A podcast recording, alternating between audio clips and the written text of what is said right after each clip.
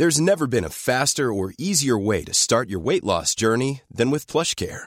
PlushCare accepts most insurance plans and gives you online access to board-certified physicians who can prescribe FDA-approved weight loss medications like Wigovi and Zepbound for those who qualify. Take charge of your health and speak with a board-certified physician about a weight loss plan that's right for you. Get started today at plushcare.com slash weight loss. That's plushcare.com slash weight loss. plushcare.com slash weight loss.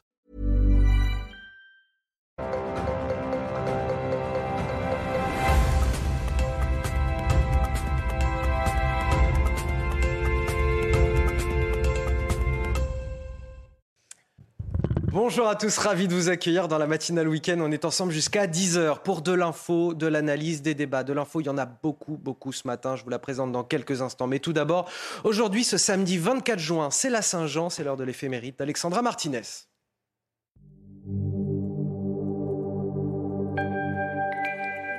Chers amis, bonjour. La Saint-Jean que nous fêtons aujourd'hui est l'une des dates les plus connues du calendrier occidental. Vous le savez, de nombreuses traditions sont attachées à cette fête, à commencer par les feux de la Saint-Jean, qui est lié au passage du printemps à l'été. Mais ce jour fait avant tout mémoire de Jean le Baptiste, le cousin de Jésus, surnommé le précurseur. Son père, Zacharie, avait dit alors qu'il était tout bébé, Toi, petit enfant, on t'appellera prophète du Très-Haut. Tu marcheras devant le Seigneur pour préparer ses chemins. Jean est la voix qui crie dans le désert. Il s'habille d'une peau de bête et il se nourrit de sauterelles et de miel sauvage.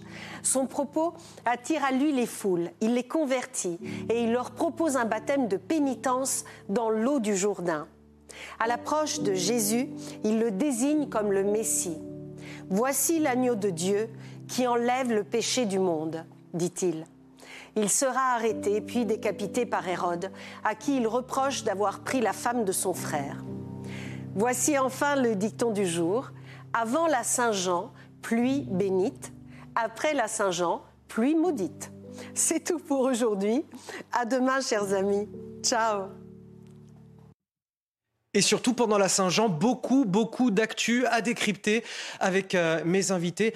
J'ose même plus vous présenter tellement sur les réseaux sociaux. Vous êtes populaire quand j'annonce l'émission. On me dit Oh, quel plaisir d'avoir Caroline Pilastre, oh, quel plaisir d'avoir Najwa El Haïté.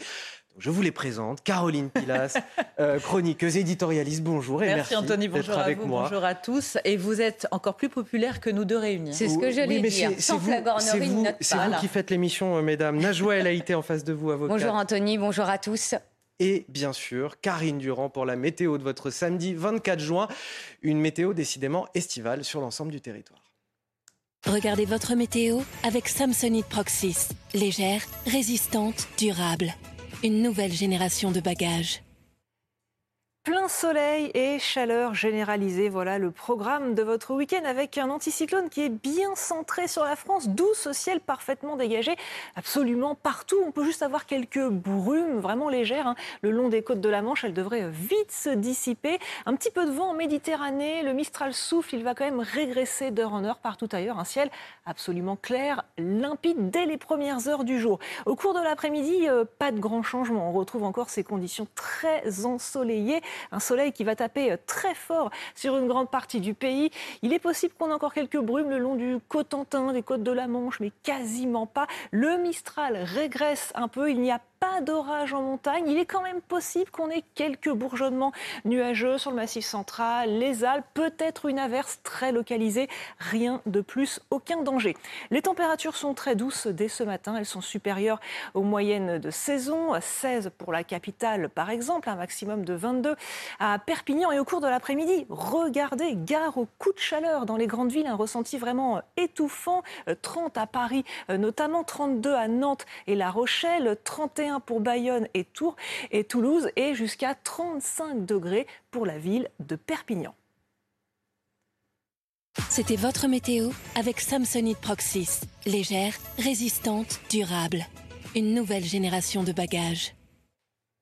Il est 7h sur CNews. Bon réveil à tous. La matinale week-end, c'est parti. Voici les titres de votre journal de 7h. Avec l'information de la nuit, le chef de la milice Wagner lance une rébellion armée contre son allié russe.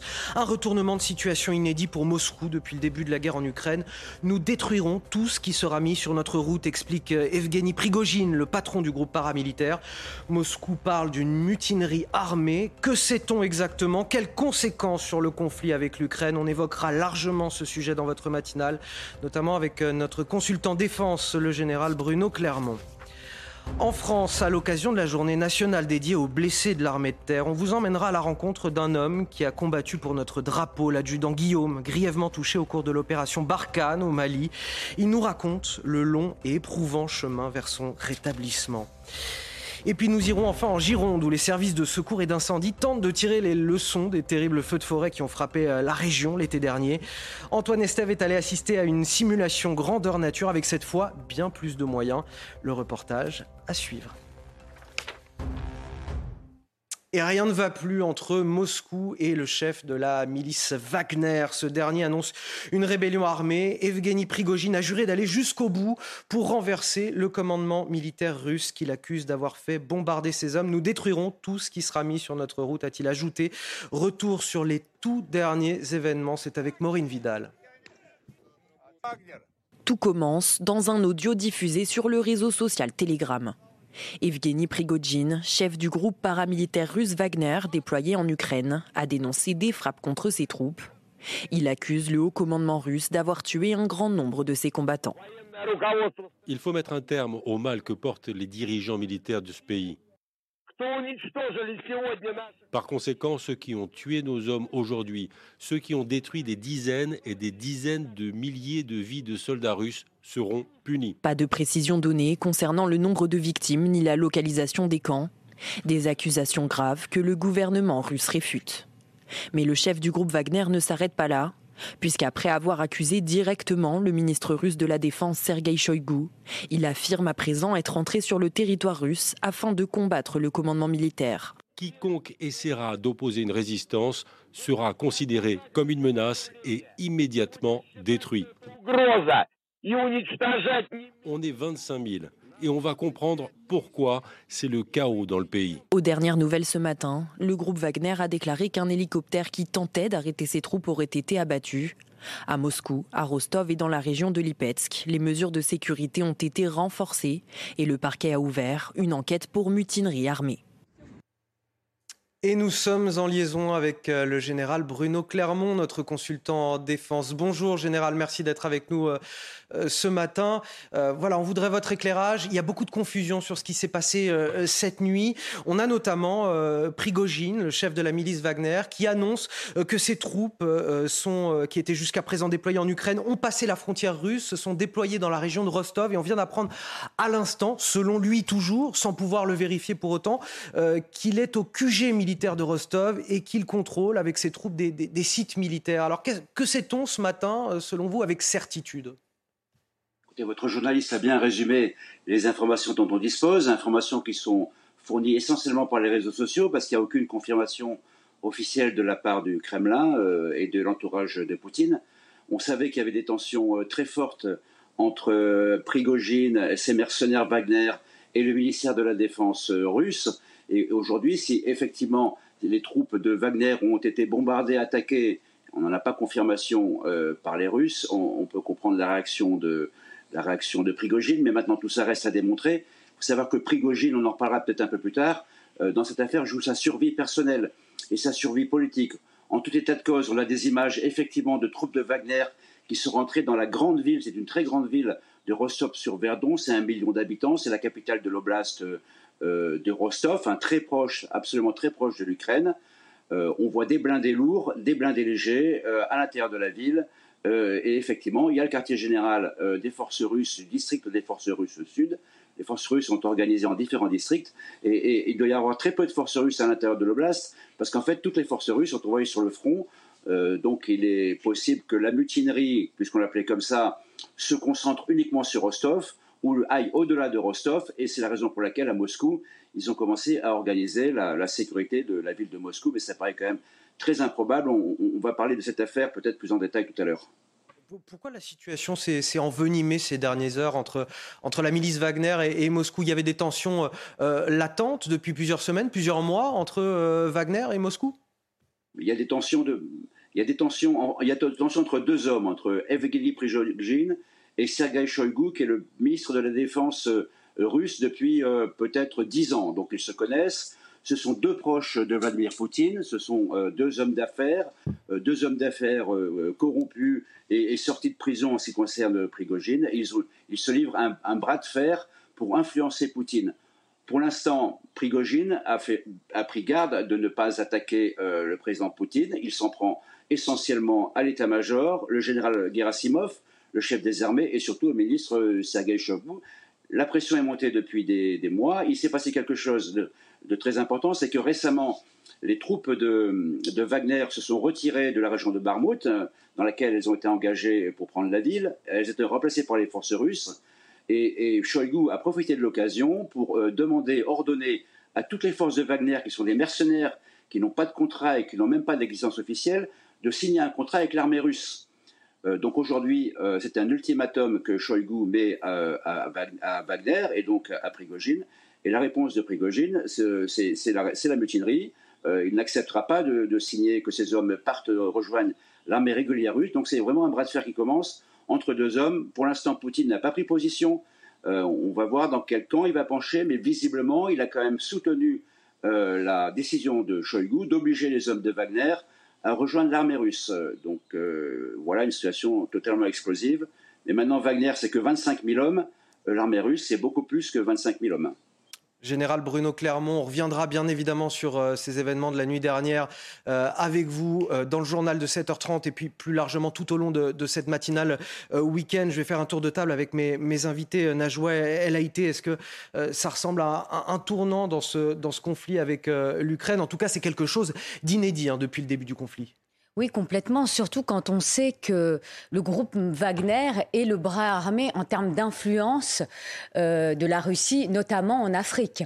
Donc euh, le général le disait euh, très justement en disant la situation est, explosive parce que vous avez bah, des tensions entre les hommes et ça n'a pas échappé notamment au chef du renseignement militaire ukrainien, Monsieur Boudanov, qui estimait que les factions russes rivales avaient commencé à se dévorer entre elles pour le pouvoir et l'argent.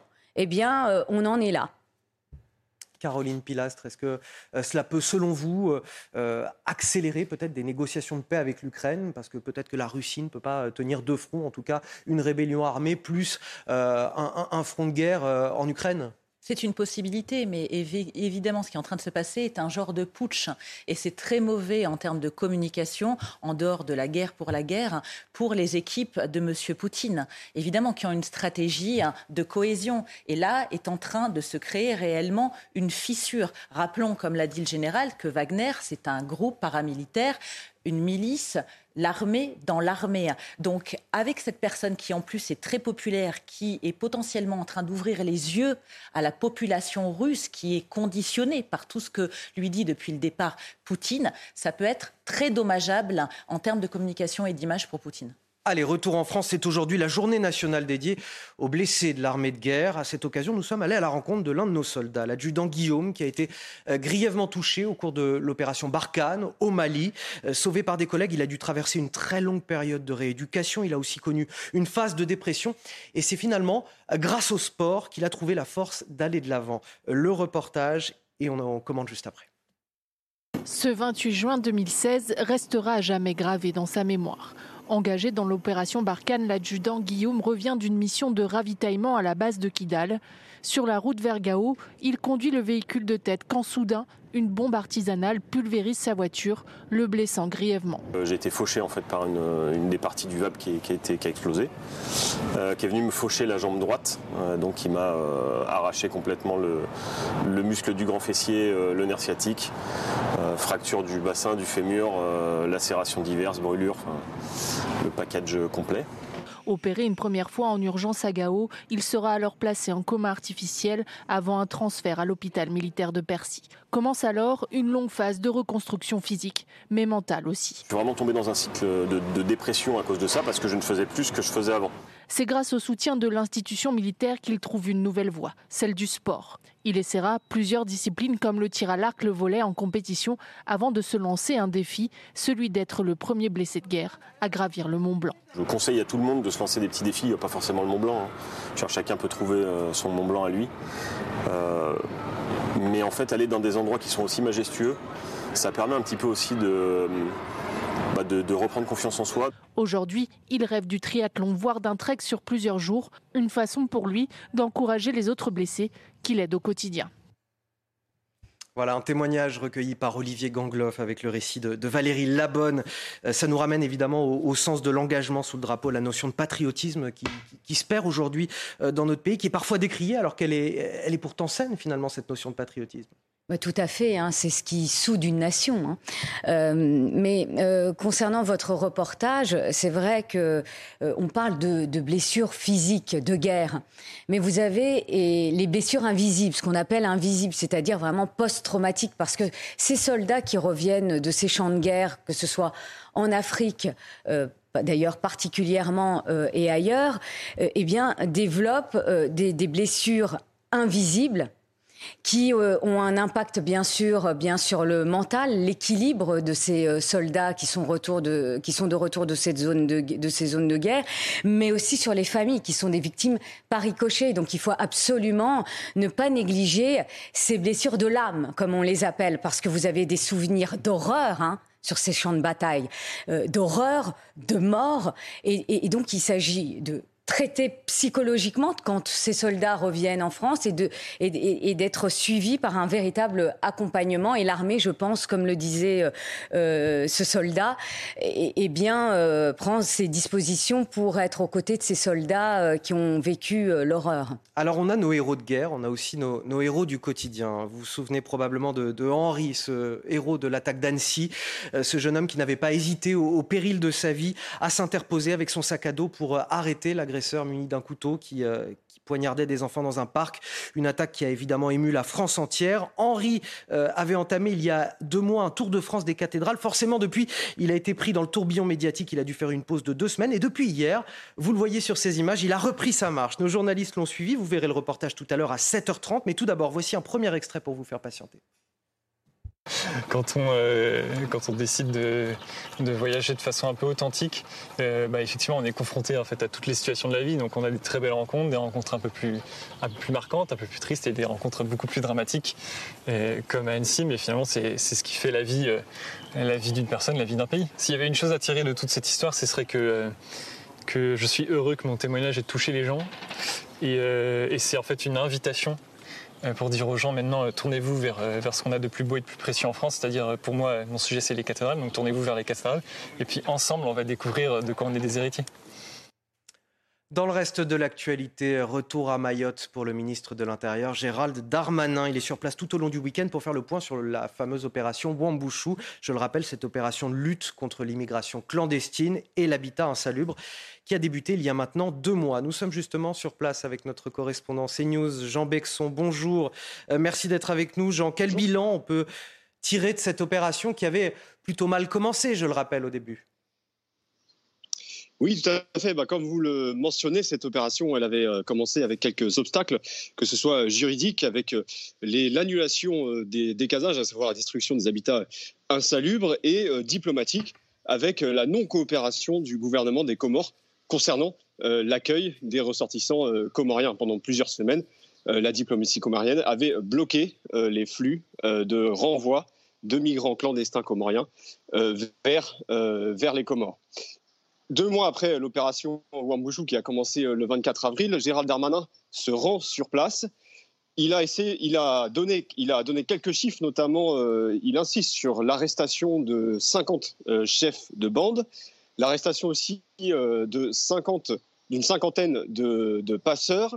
Et puis dans le milieu criminel, à Mayotte, il y aurait eu, des, il y aurait eu des interpellations, selon le ministère de l'Intérieur, d'à peu près 600 600 euh, euh, personnes relevant du milieu criminel maorais.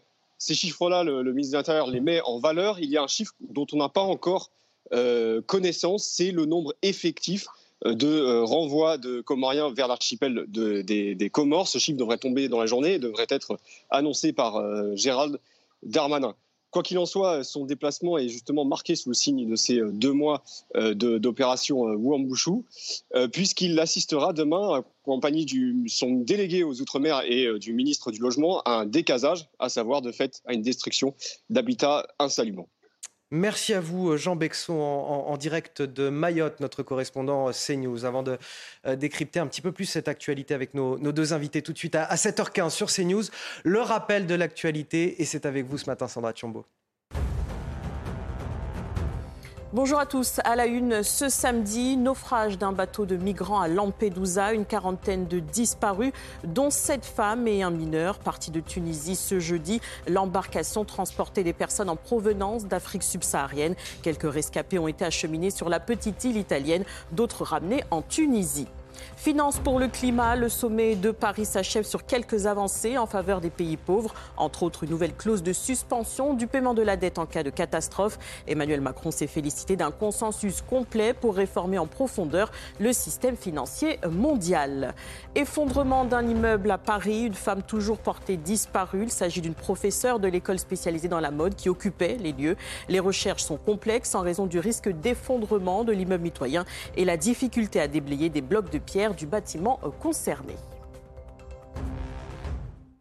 Un mot rapide peut-être euh, sur ce plateau concernant cette opération Wambouchou et le retour de Gérald Darmanin à, Mayotte. Les violences contre les personnes ont été réduites de 22%, c'est ce que nous dit aujourd'hui le ministre de l'Intérieur dans une interview au Figaro. Les cambriolages, les vols, les atteintes aux biens ont également diminué de 28%. Euh, des chefs de bande ont été arrêtés, 47 chefs de bande, on l'entendait tout à l'heure avec euh, Jean Bexon. Et il y a eu aussi la destruction de 264 bangas, ces habitations de tôle. Le gouvernement espère en détruire un millier d'ici à, la fin de l'année. Ce que nous obtenons à Mayotte, dit-il, dit Gérald Darmanin, euh, c'est la réussite de la volonté politique. Alors c'est vrai qu'on a beaucoup critiqué, notamment sur ce plateau, le début de l'opération qui a été un petit peu chaotique avec euh, la justice administrative qui a retoqué euh, les décisions des autorités, les autorités comoriennes aussi qui ne voulaient pas qu'on leur revoie leurs ressortissants. On peut aussi peut-être dire quand ça marche oui, ça marche. C'est vrai que le ministre de l'Intérieur était vraiment attendu au tournant, hein, parce qu'il y avait des obstacles juridiques. Hein. On, en a débattu euh, longuement euh, autour de ce, plateau il y a quelque temps. Des obstacles diplomatiques, mais aussi des obstacles techniques. Donc autant dire que cette opération était euh, mal emmanchée. Hein. Et force est de constater, au regard des, propos du, ministre de l'Intérieur, que la volonté politique est là et donc, euh, bah, les, résultats sont, là également. Donc, vous avez des forces qui sont déployées, 1800 policiers. Vous avez également des temps de surveillance aérienne qui ont euh, doublé euh, jour et nuit. vous avez des destructions, vous le rappelez, de, de, de, Banga. Donc il y a une vraie volonté de lutter contre la criminalité, contre la délinquance et l'immigration irrégulière. Mais ça se passe aussi avec les Comores, faut le rappeler. Est-ce que les Comores, la relation. Il y a une question migratoire à ah. régler aussi si on veut régler durablement cette ah, question. Mais, complètement. si on veut s'inscrire sur la durée, il faut que ça se passe mieux avec les Comores. Et autant dire que euh, c'était compliqué au début de l'opération. Caroline Pilastre. Écoutez, ça fait des années qu'on laisse pourrir cette situation, donc il était vraiment temps de la prendre à bras le corps. Effectivement, au démarrage, c'était un fiasco. Mm. C'était surtout de la communication gouvernementale et rien de plus. Moi, je pense à cette population hein, qui subit hein, les exactions, la violence depuis des années. Alors évidemment, loin de moi l'idée d'opposer hein, la misère contre la misère, mais il y a un moment donné dans la vie, il faut faire preuve de fermeté et de volonté politique et arrêter d'être face caméra pour dire il y a qu'à Faucon. Non, moi je veux vraiment des actions sur le terrain. Je sais que c'est compliqué, je sais que c'est long, mais une fois de plus, ça fait des années que cette situation perdure. On a l'impression, quand ça a été extrêmement médiatique, que ça venait d'arriver. Absolument pas. Donc il y a un moment donné, c'est tout à fait normal que ça aille dans le bon sens, parce que sinon, ça va se finir en guerre civile. Vous vous souvenez sûrement des incendies catastrophiques de Gironde l'été dernier, un souvenir, une expérience que ne veulent pas revivre les euh, pompiers locaux. Alors pour se préparer, ces derniers euh, se dotent euh, cette année de beaucoup plus de moyens que l'an dernier, au sol mais aussi dans les airs. Pour notre équipe sur place, ils ont d'ailleurs organisé une démonstration dynamique sur le terrain. Le reportage d'Antoine Estef dans la forêt du Médoc. Dans ce scénario catastrophe, en pleine canicule estivale, les pompiers doivent traiter plusieurs départs de feu sur cette grande parcelle de 50 hectares. Il faut éteindre les premières flammes rapidement. Les nouveaux avions Air Tractor arrivent avec leurs 1000 litres d'eau ou de retardant. Ils bombardent les pins avec une précision de quelques mètres. Au sol, les camions peuvent commencer leur travail en profondeur, appuyés par un hélicoptère qui lutte contre la propagation du feu de l'autre côté du chemin. Nous avons de nombreuses sautes de feu et donc euh, des flamèches qui vont partir à 60, 80 mètres parfois derrière nous et qui vont faire l'objet bah, d'une prise en charge par cet hélicoptère qui lui viendra frapper directement là où ces euh, particules incandescentes sont tombées. Quelques minutes plus tard, le Dash, bombardier d'eau gros porteur, largue ses 11 000 litres à l'avant de la colonne des pompiers. Nous mettons le paquet, nous sommes beaucoup plus prêts, euh, beaucoup plus armés euh, que, que l'an dernier et nous sommes extrêmement unis. Après les feux dévastateurs de l'été 2022 et les 35 000 hectares de forêt brûlés en Gironde, les patrouilles seront nombreuses dans le massif dès la semaine prochaine. On est effectivement très très vigilant. Alors il y a des mesures nouvelles qui ont été prises cette année qui nous permettent de nous rassurer un petit peu. Euh, du matériel beaucoup plus important pour lutter euh, contre les feux de forêt et surtout des patrouilles beaucoup plus importantes sur le terrain. Lors de chaque épisode de sécheresse ou de canicule intense cet été, des renforts arriveront systématiquement des départements voisins. Une force d'action rapide de 2000 pompiers mobilisables jour et nuit. Et pour finir ce journal, un, sujet qui me tenait vraiment à cœur, assez sympathique d'ailleurs. On vous emmène ce matin sur la butte Montmartre à Paris, au lieu touristique de la capitale.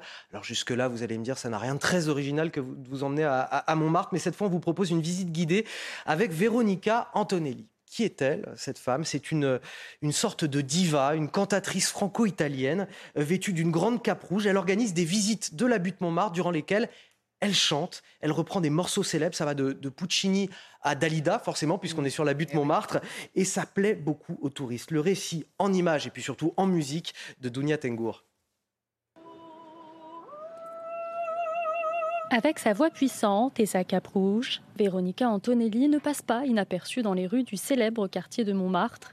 Son nom n'est pas forcément connu du grand public, et pourtant, la cantatrice franco-italienne est une figure incontournable du Paris des Arts grâce au tour musical qu'elle a créé il y a près de dix ans. Quand je vais dans un, nouveau lieu, parce que je fais tout le temps des repérages acoustiques, c'est vraiment une passion. Donc, euh, euh, je fais une vocalise et dans cette vocalise, un air apparaît. J'entends un air dans ma tête et il faut que je chante celui-là pour mettre en lumière le site. Dans son tour enchanté et en chanson d'une heure trente, la soprano fait découvrir les joyaux de Montmartre tout en revisitant à cappella les grands classiques de l'opéra et du répertoire populaire français.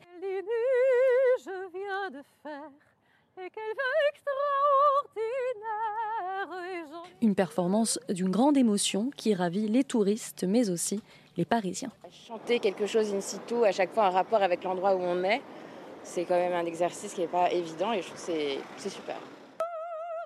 Du haut de la butte Montmartre, Véronica Antonelli n'hésite pas à monter dans les aigus pour faire voyager les visiteurs dans le Montmartre d'hier et d'aujourd'hui. Alors ça, Caroline, c'est sympa. Parce que moi, des reportages sur Montmartre, j'en ai vu des tonnes, j'en ai jusque-là. Mais une visite de Montmartre... Non, mais c'est vrai, on en ah, on fait tout le temps des reportages sur, sur, Montmartre. Mais là, euh, à, à une visite comme ça, en chanson, c'est super sympa. Ah, c'est super sympa et c'est une bonne initiative. Je trouve qu'en plus, en dehors d'être une diva, parce que moi, je la connaissais pas non plus, je me suis renseignée sur elle, dans le bon sens du terme, la diva, elle arrive à sortir des sentiers battus et à casser aussi le côté élitiste de ce monde lyrique qui souvent est inaccessible pour beaucoup de personnes ou qui le pensent assez caricatural. Donc je trouve que c'est une formidable initiative. Ça mêle l'artistique, la musique et en même temps notre patrimoine. Bien joué, Laïté.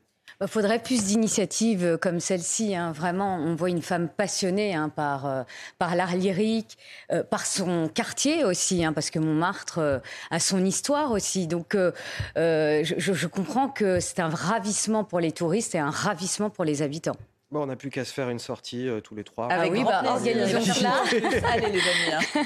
En plus, il fait beau ce week-end, ça tombe bien. Allez, vous restez avec nous. On marque une courte pause. On revient dans un instant sur l'actualité euh, de la nuit. Le chef de la milice Wagner qui lance une rébellion armée contre son allié russe. Un retournement de situation inédit pour Moscou depuis le début de la guerre en Ukraine.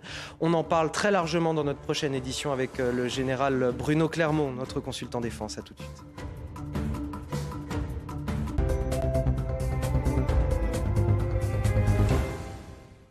Mon fils, alors là, je te félicite.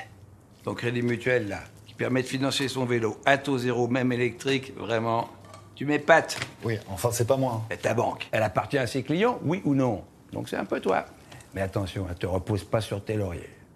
Au Crédit Mutuel, nous finançons les vélos de toute la famille, même électriques, à un taux de 0%. Crédit Mutuel, une banque qui appartient à ses clients, ça change tout.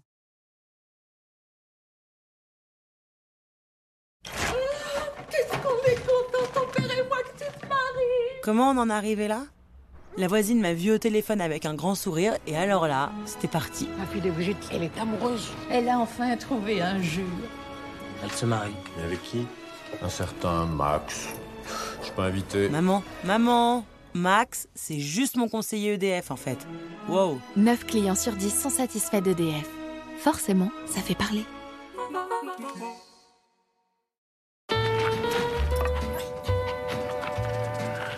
Quando è notte a più voci, a più luci di Broadway, dolce strada. En 2023, Fiat étend le bonus écologique de 7000 euros à tous. Profitez de nouvelles Fiat 500 des 99 euros par mois. Vous lui avez dit oui. Puis vous avez dit oui devant tous vos proches. Quand le petit est arrivé, vous l'avez dit à la famille et aux collègues aussi. Puis vous avez annoncé votre promotion à votre grand-mère. Donc c'est comme si vous l'aviez dit à tout le village. Pareil pour votre retraite. Toute votre boîte l'a su. Alors maintenant que vous l'avez dit à tout le monde, vous pouvez nous le dire aussi. En nous déclarant les moments importants de votre vie, vous pouvez ajuster votre impôt. L'impôt s'adapte à votre vie sur impôt.gouv.fr. Je nettoie, je suis Cicatril. Cicatril apaise les plaies et accélère la cicatrisation. Oh, oh, oh Ça va Je nettoie, je suis Cicatril. DM est un dispositif médical qui traite les plaies superficielles et écorchures.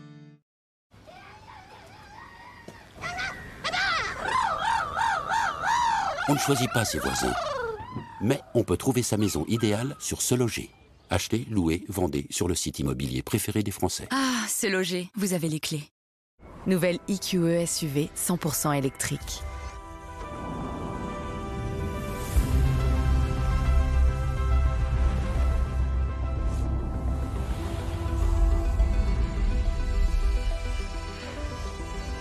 Jusqu'à 570 km d'autonomie.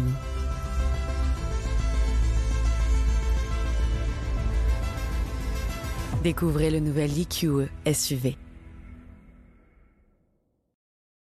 C'est News, la liberté d'expression n'a jamais fait autant parler.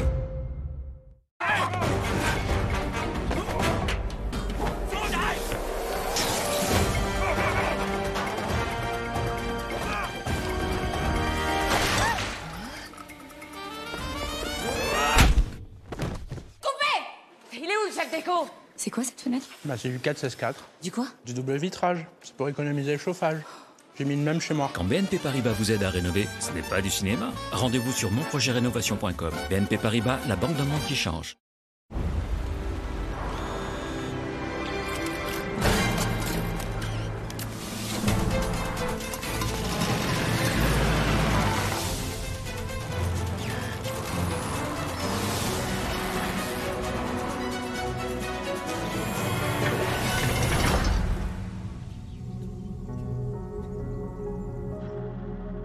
Rien ne résiste à la nouvelle Peugeot i308.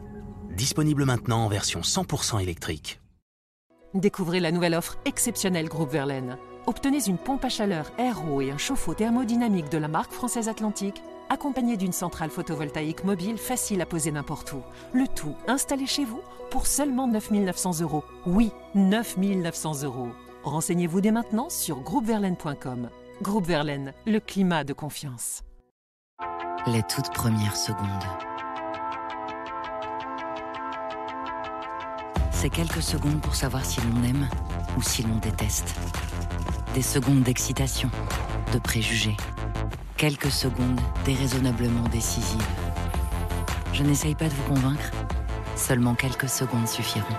Succombez à Cupra Formentor e-hybride rechargeable à partir de 499 euros par mois. Strongest taste, loudest drop, head is fit, the thought unlocked. Strongest taste, loudest drop, head is fit, the thought unlocked. Passons au reconditionné avec Orange et du 22 au 28 juin, profitez de bons plans. Orange. Avec Voyage Privé, évadez-vous dans les plus beaux hôtels 4 et 5 étoiles. Jusqu'à moins 70%, vol et hôtel compris. Voyageprivé.com, le numéro 1 des ventes privées de voyage. Nouvelle IQE SUV 100% électrique.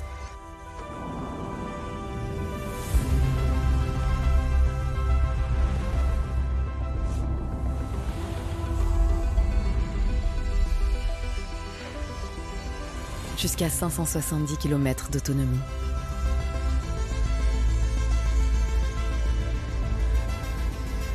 Découvrez le nouvel IQE SUV.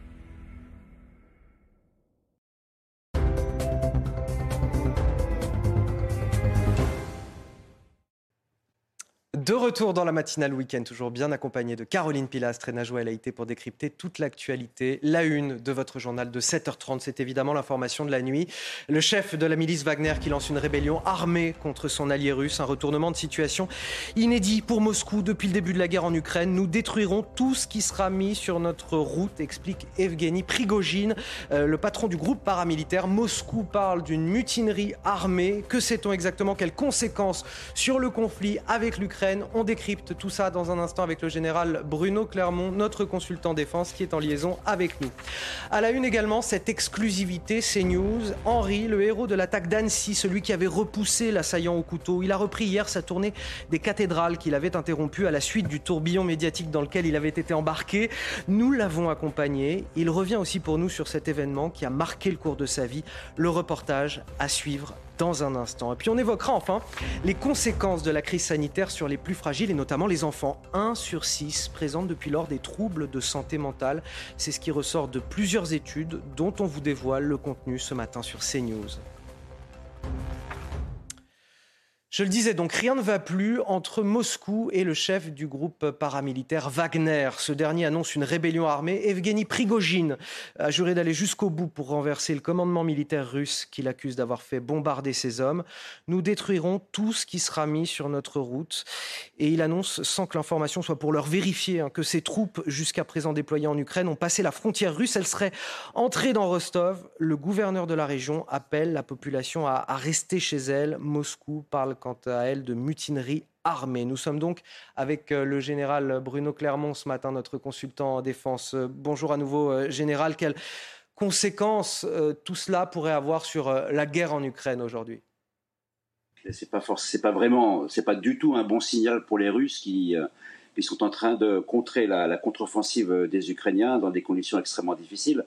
Mais c'est une affaire qu'on sentait quand même monter en pression depuis des semaines un bras de fer entre le ministre de la Défense, Sergei Shoigu, et euh, Evgeny Prigogine, le, patron des, mercenaires Wagner, euh, qui, se, qui, sont, qui, se, qui se détestent depuis au moins une dizaine d'années et qui sont tous les deux euh, très proches de Vladimir Poutine et qui jouent tous les deux un rôle important dans cette guerre, ce qui met Poutine en difficulté pour arbitrer. Et là, il se montre quand même assez faible. Il n'a pas vraiment tranché en faveur de l'un ou de l'autre. Ce qu'on sait en tout cas sur euh, ce qui vient de se passer cette nuit, c'est qu'il y a effectivement une colonne de blindés, y compris des blindés lourds et des blindés légers de Wagner, qui est rentrée dans la ville de Rostov-sur-Don. C'est une très grosse ville, plus d'un million d'habitants. C'est la capitale de la région de Rostov, très proche de l'Ukraine. On sait également que euh, le contact a été fait entre les militaires russes et euh, les militaires Wagner. À Rostov, c'est là que se trouve le quartier général du district sud de l'armée russe. L'armée russe est organisée en districts et celui-ci est très important. selon les informations dont on dispose, il n'y a pas eu d'effusion de sang. Euh, Prigogine a commencé à discuter avec les responsables militaires. Donc on est, vraiment dans un coup de force qui vise euh, un éclat médiatique, euh, mais qui ne cherche pas euh, la guerre contre les forces russes. D'abord parce que les Wagner sont des Russes.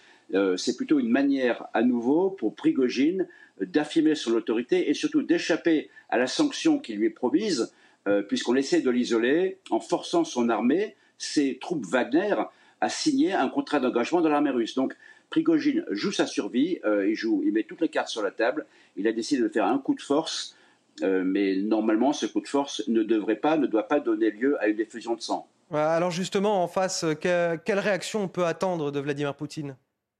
C'est bien la question. Pour l'instant, il ne s'est pas prononcé.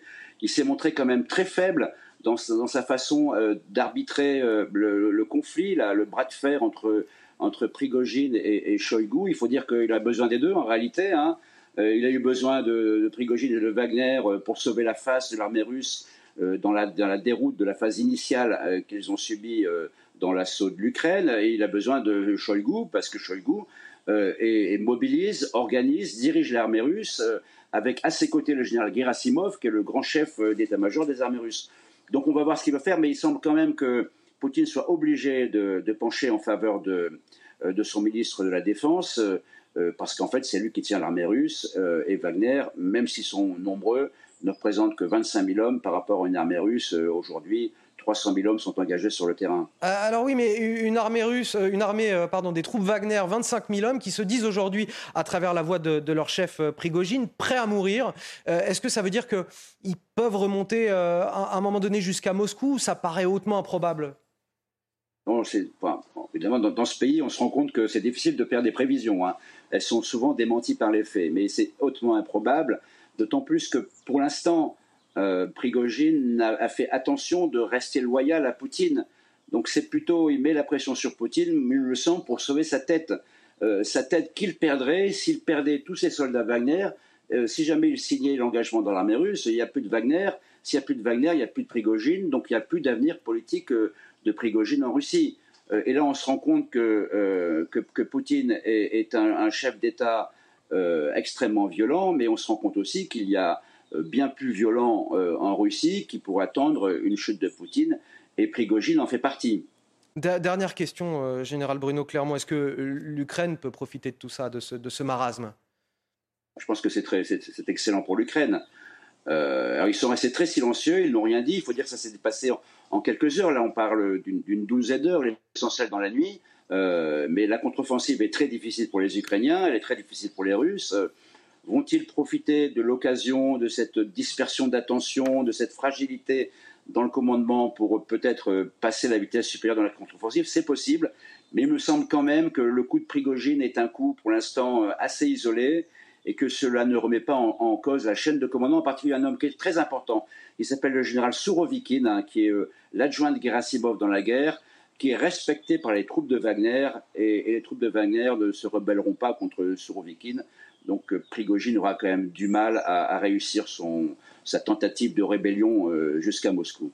Général Bruno Clermont, on va continuer ce décryptage avec vous tout au long de la matinale week-end sur CNews. Les, les événements se, déroulent euh, quasiment en, direct au moment où, l'on se parle et vous aurez l'occasion de nous, nous, préciser, nous livrer encore une fois votre analyse. Voilà ce que vous pouvez dire en tout cas euh, dans ce journal sur les événements de la nuit euh, entre l'Ukraine et la Russie et, cette milice paramilitaire, le groupe armé Wagner. Vous vous souvenez probablement de, de Henri, le héros de l'attaque d'Annecy. Ce jeune homme n'avait pas hésité au péril de sa vie, euh, à s'interposer avec son sac à dos pour arrêter euh, l'agresseur muni d'un couteau, une attaque qui avait ému la France entière, cet homme qui avait poignardé euh, des enfants dans un parc. Henri avait entamé il y a deux mois un tour des cathédrales de France. Forcément, depuis ces événements, il a été pris dans un tourbillon médiatique assez incroyable. Et depuis hier, il a pu reprendre sa marche, sa visite de toutes les cathédrales de France. Nos journalistes l'ont suivi.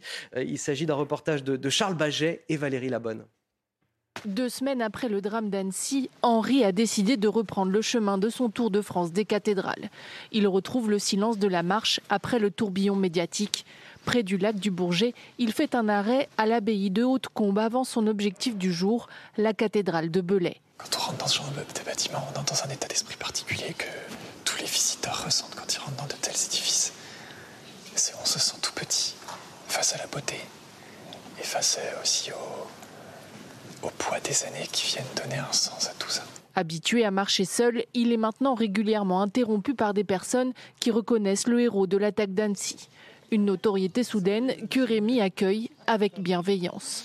C'est un grand bonheur de vous voir, hein, franchement. Ça fait du bien d'avoir cette bah, jeunesse Qui, qui, nous apporte autant de, courage, de sérénité. C'est vrai ça vous a fait ça?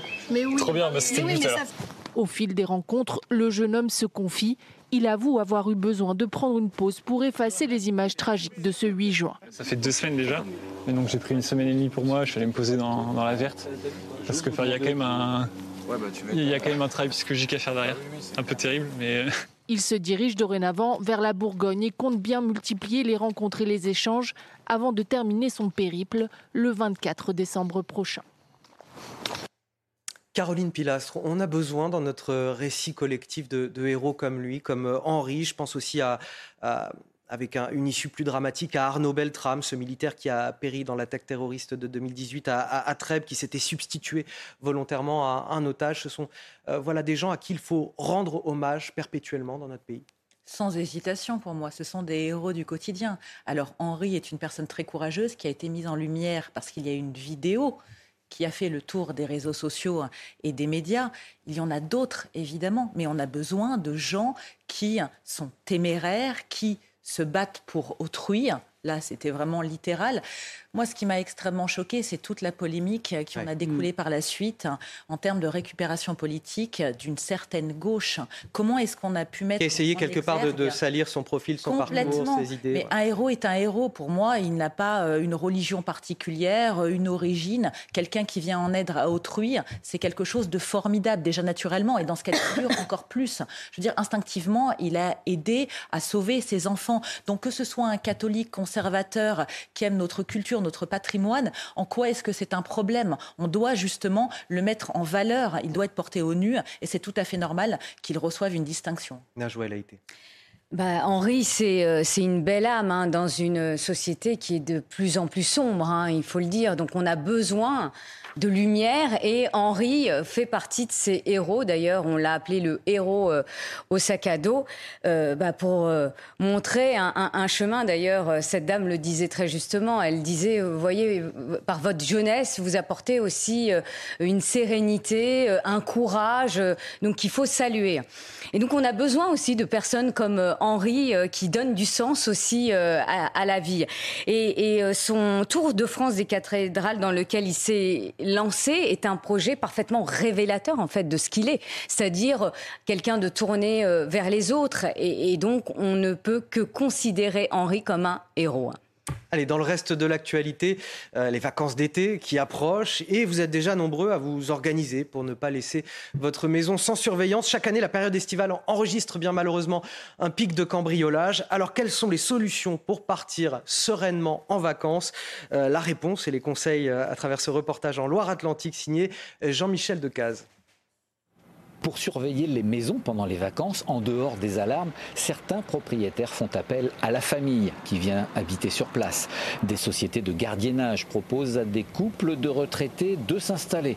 Dans les lotissements, on compte d'abord sur ses voisins, surtout les seniors, tout en restant discret pour que le quartier ne soit pas reconnu. Quand il y a quelque chose de suspect ou quoi que ce soit, euh, un ou deux voisins, ça fait des messieurs à la retraite, préviennent en fait le président du lotissement qui après nous avertit par mail. Ils avertissent, euh, bah, tiens, on a vu euh, telle, voiture rôder, enfin méfiez-vous. Ça permet de, de partir plus tranquille, d'autant plus que c'est on fait ça entre voisins très très proches. Cette commune, près de Nantes, a passé un accord voisin vigilant avec la gendarmerie. En France, 5700 mairies ont signé. Toute personne qui voit un fait inhabituel contacter la brigade par téléphone ou sur un site dédié. J'ai vu deux personnes passer avec un véhicule et au bout d'un moment, j'ai trouvé ça bizarre de ne pas avoir de lumière. Comme mon voisin s'était fait cambrioler quelque temps avant, on lui avait volé quand même pas mal de nourriture dans ses congélateurs. Bon, ça nous met quand même en confiance de savoir que la gendarmerie, si on l'appelle, interviennent sur euh, ces problèmes-là. Selon le ministère de l'Intérieur, les cambriolages ont baissé de 40% dans les quartiers des voisins vigilants. Ah oui, important ces initiatives alors que les communes de moins de 20 000 habitants sont de plus en plus euh, touchées par euh, la délinquance et les cambriolages. C'était le gros dossier du Figaro Mmh. cette semaine dont on a largement parlé euh, sur CNews. Il est quasiment 7h45. C'est l'heure du rappel de l'actualité. C'est avec vous Sandra Tchombo. Le chef de Wagner annonce ce samedi une rébellion armée. Il affirme être entré dans la ville de Rostov avec ses troupes et avoir pris le contrôle de plusieurs sites militaires russes, dont un aérodrome. Le leader du groupe paramilitaire accuse Moscou d'avoir bombardé ses équipes. Il s'est dit prêt à mourir avec ses 25 000 hommes pour libérer le peuple russe.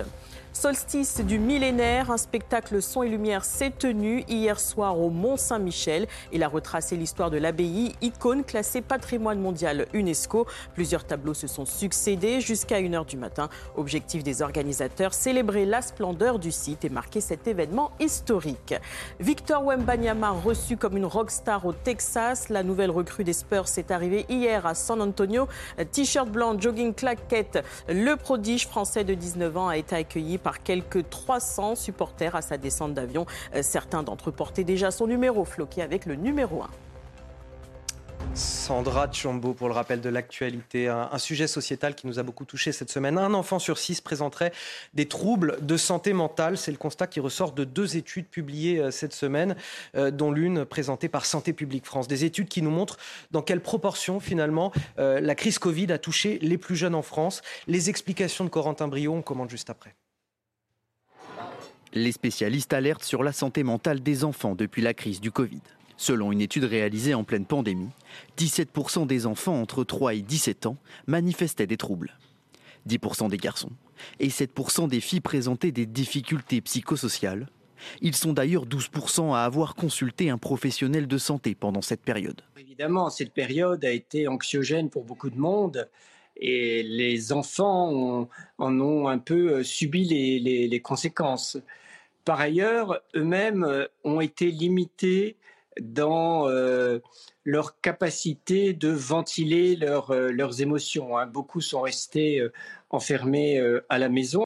Selon une autre étude réalisée en 2022, 13% des enfants entre 6 et 11 ans présentent des problèmes, qu'il s'agisse d'un trouble oppositionnel, d'irritabilité ou un comportement querelleur, d'un trouble émotionnel, comme l'anxiété ou la phobie, ou encore d'un trouble de l'attention.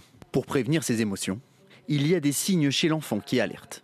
Alors on doit s'inquiéter chez un enfant qui a du mal à dormir, qui a des réveils nocturnes, qui a beaucoup de mal à s'endormir, qui fait des, cauchemars, un enfant qui euh, a du mal à se faire des, camarades, un enfant qui s'oppose en, permanence, euh, un enfant qui aussi a du mal à se, à se concentrer.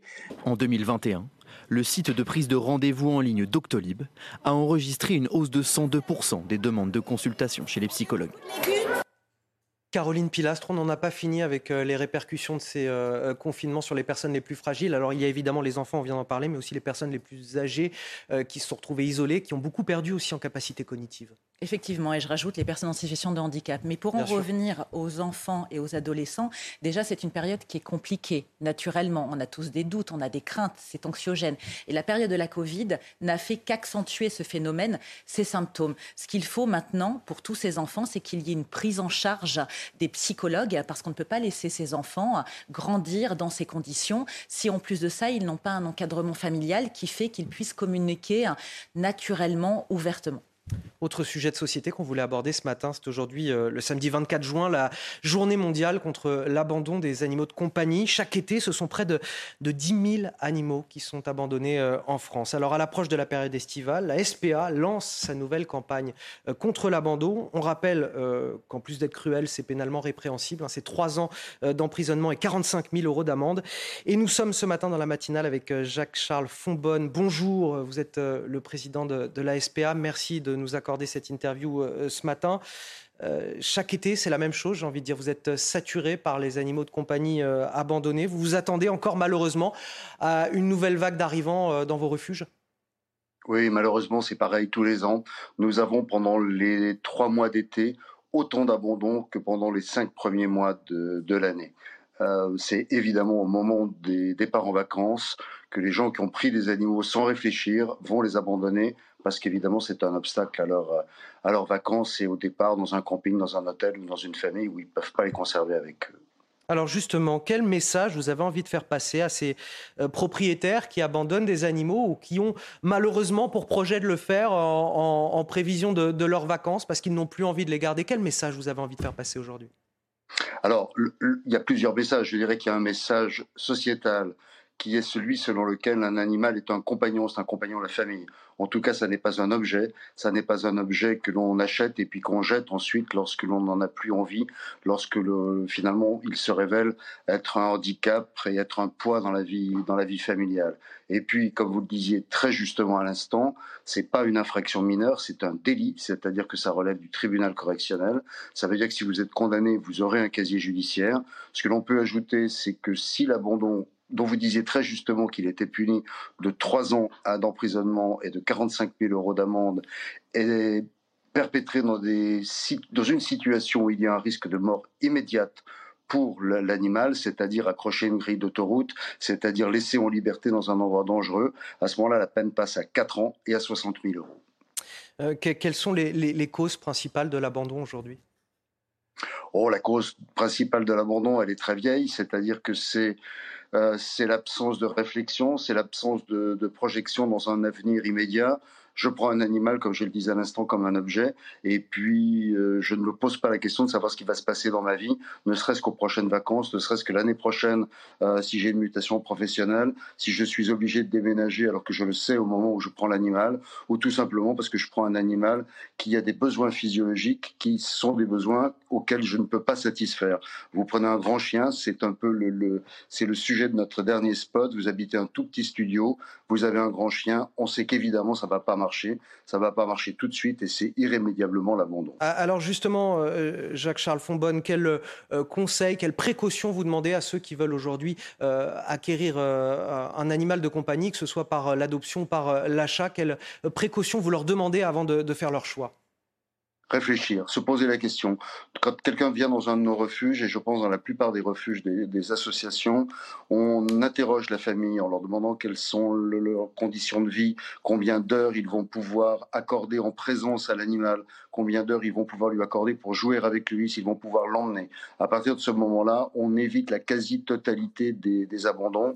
Et puis, au moment de l'été, c'est se poser la question de savoir si on peut le laisser à des voisins, si on peut le laisser à la maison à quelqu'un qui va le nourrir, qui va venir le promener, s'en occuper, si on n'a pas de la famille chez qui on puisse le, laisser les 10 jours, 15 jours de vacances, euh, et puis si on a un peu d'argent, avoir réservé une pension pour pouvoir l'héberger si on part loin, si on ne peut pas le garder.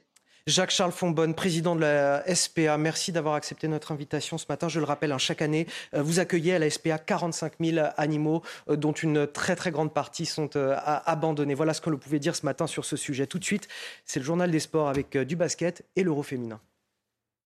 Votre programme avec Groupe Verlaine, centrale photovoltaïque à poser en toute simplicité n'importe où.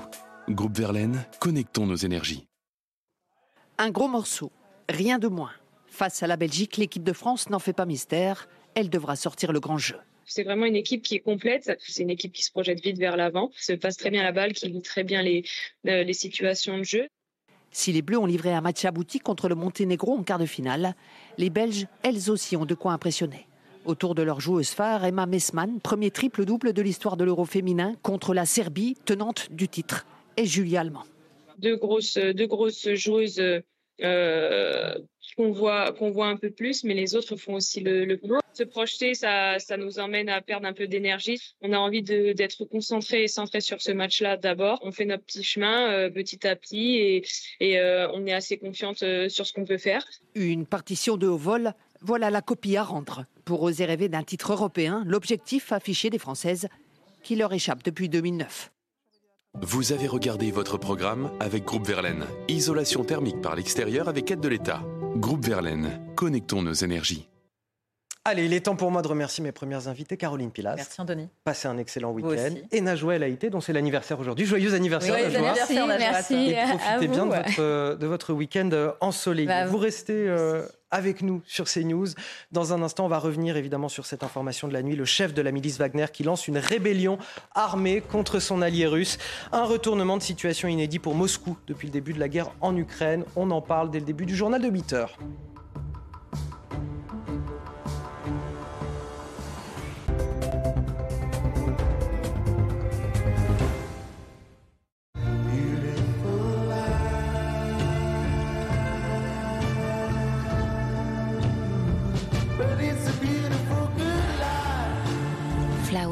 Kenzo l'absolu et découvrez le nouveau parfum.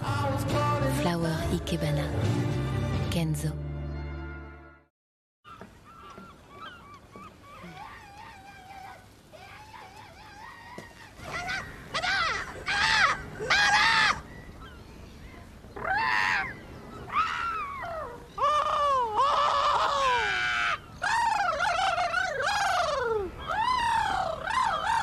Choisit pas ses voisins.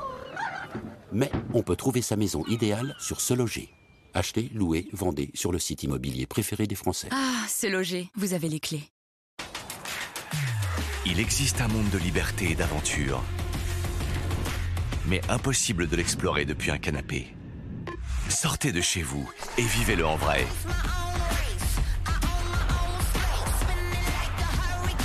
Nouvelle Jeep Avenger 100% électrique. Conçu pour le monde réel.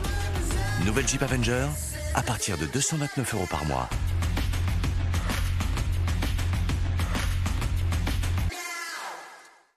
Pourquoi est-ce que je me réveille autant la nuit? Oubliez le problème, Emma a la solution. Avec une épaisseur de micro-ressort infusé de graphite rafraîchissant pour une température idéale. Né de la technologie la plus avancée, découvrez le matelas Emma Hybrid Premium. Et en ce moment, pendant les avant-premières de l'été, profitez de jusqu'à moins 50% de réduction sur emma.fr. Si vous voulez une alimentation équilibrée pour votre chien et votre chat, découvrez nos délicieuses recettes cuisinées avec tout notre amour en France. Ultima Nature, partageons une vie meilleure. Avec Voyage Privé, évadez-vous dans les plus beaux hôtels. Jusqu'à moins 70%, vol et hôtel compris. Voyageprivé.com, le numéro 1 des ventes privées de voyage. Ça va pas se débarrasser tout seul. Oh, ça va pas se laver tout seul. Et l'assurance pour le nouveau? Ça va se faire tout seul. Proposez aux colocataires une assurance qui couvre automatiquement les nouveaux arrivants. C'est ça, construire dans un monde qui bouge. CIC.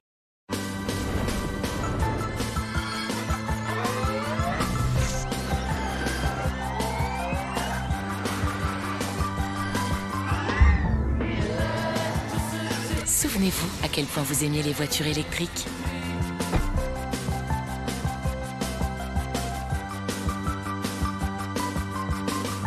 Renault Zoé E-Tech 100% électrique assemblé en France à partir de 200 euros par mois.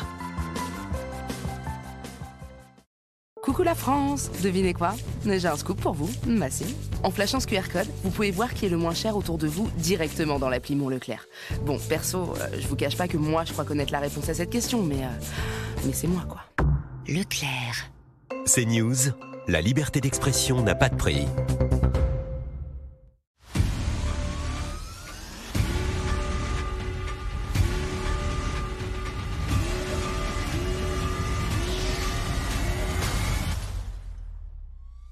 Secret Invasion, la série originale Marvel Studios, en streaming dès maintenant sur Disney+, disponible avec Canal+.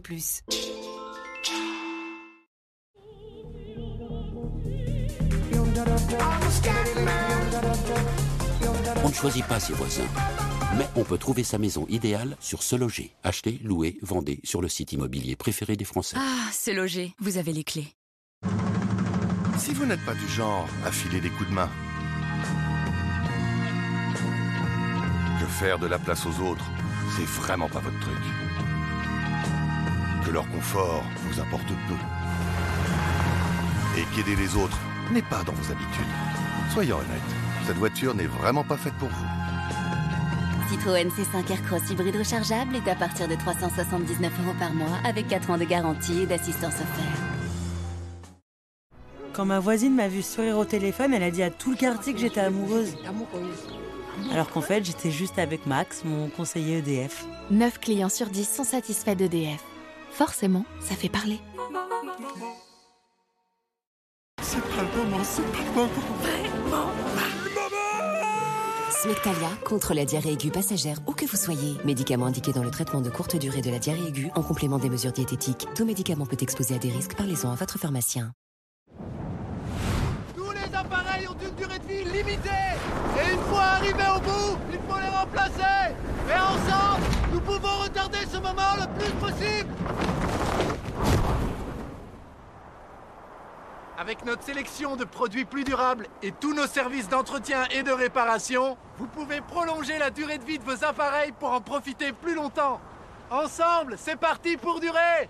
Darty Découvrez la nouvelle offre exceptionnelle Groupe Verlaine. Obtenez une pompe à chaleur RO et un chauffe-eau thermodynamique de la marque française Atlantique, accompagné d'une centrale photovoltaïque mobile facile à poser n'importe où. Le tout installé chez vous pour seulement 9 900 euros. Oui, 9 900 euros. Renseignez-vous dès maintenant sur groupeverlaine.com. Groupe Verlaine, le climat de confiance. Mon fils, alors là, je te félicite. Ton crédit mutuel, là, permet de financer son vélo à taux zéro, même électrique, vraiment, tu m'épates. Oui, enfin, c'est pas moi. Et ta banque, elle appartient à ses clients, oui ou non Donc c'est un peu toi. Mais attention, ne te repose pas sur tes lauriers. Au Crédit Mutuel, nous finançons les vélos de toute la famille, même électriques, à un taux de 0%. Crédit Mutuel, une banque qui appartient à ses clients, ça change tout.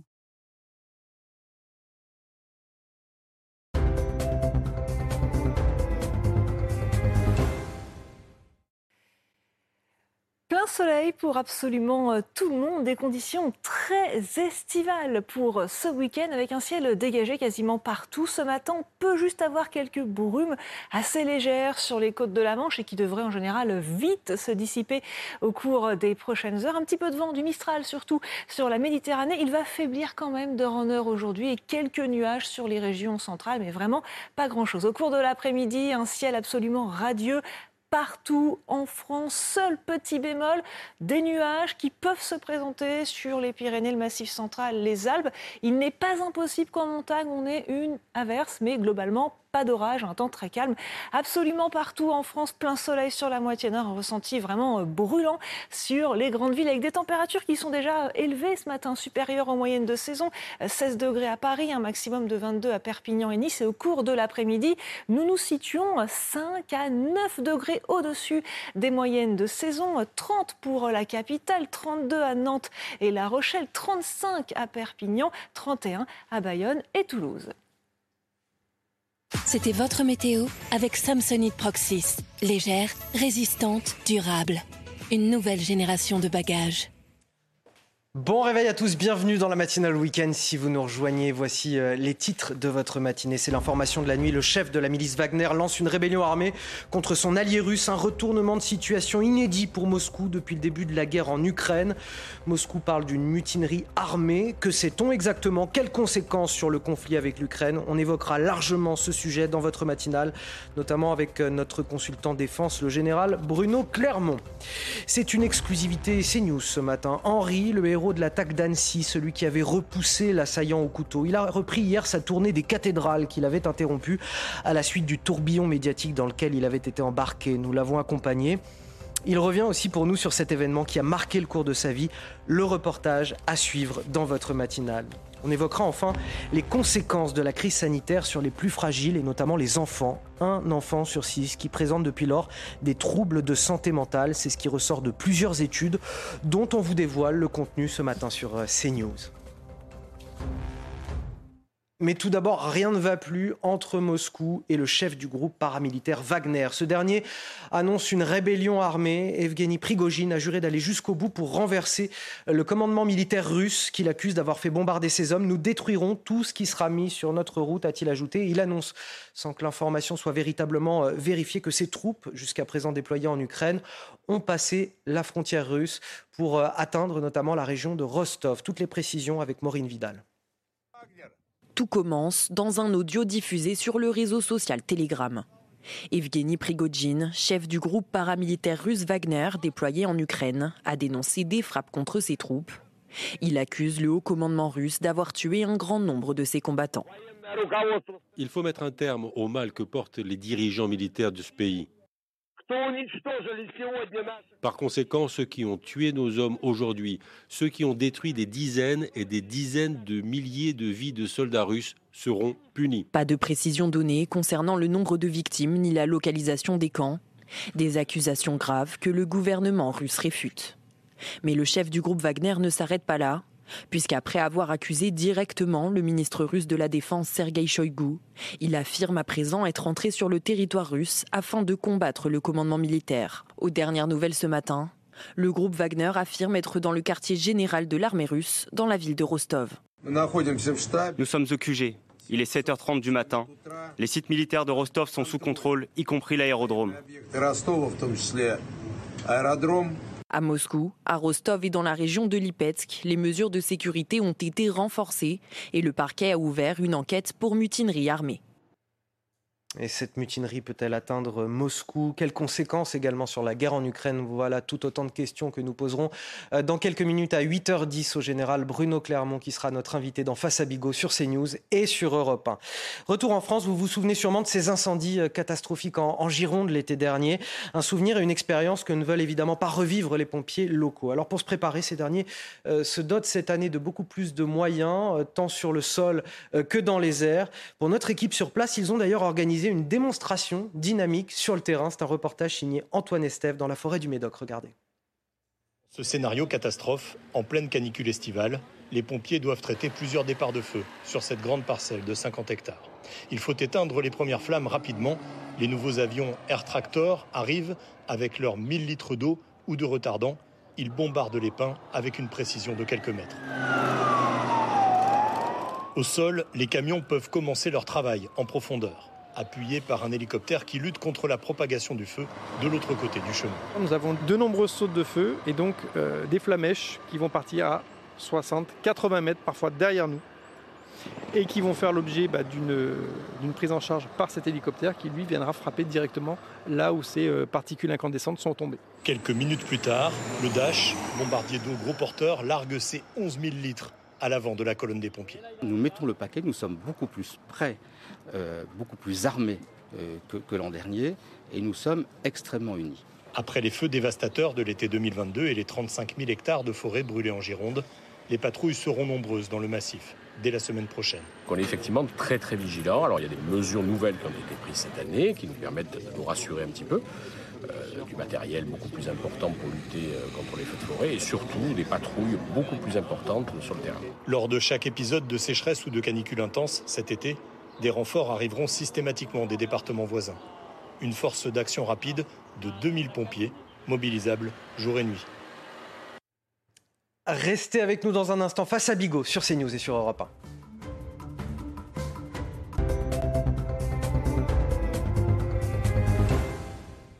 Pour écraser Free, on va lancer l'offre Rive Box Pop.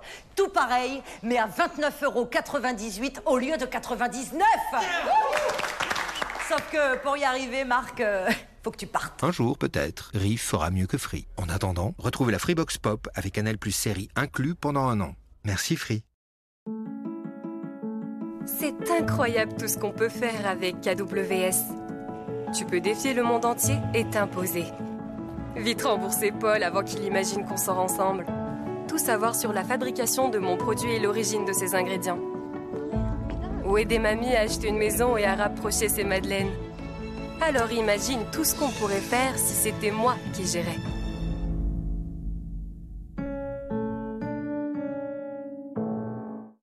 Avec Voyage Privé, évadez-vous dans les plus beaux hôtels. Jusqu'à moins 70%, vol et hôtel compris. Voyageprivé.com, le numéro 1 des ventes privées de voyage.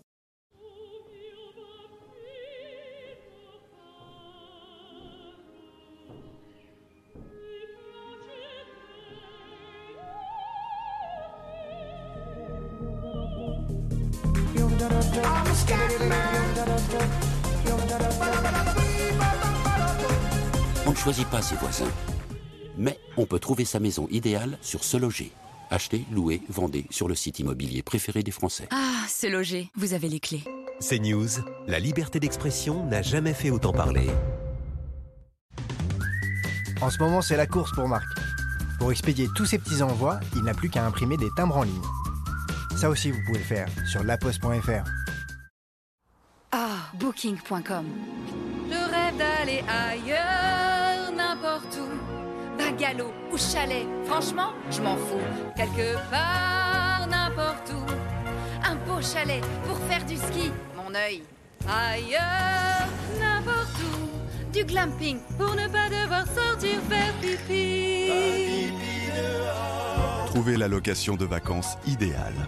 Booking.com, booking. Yeah.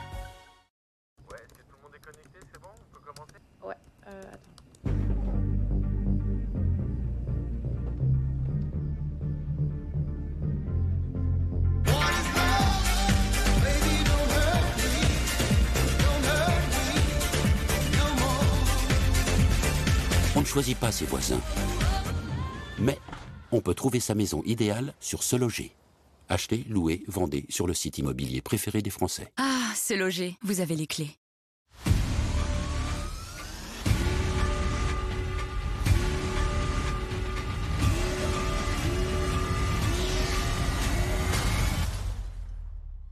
Secret Invasion, la série originale Marvel Studios, en streaming dès maintenant sur Disney+, disponible avec Canal+. guitar.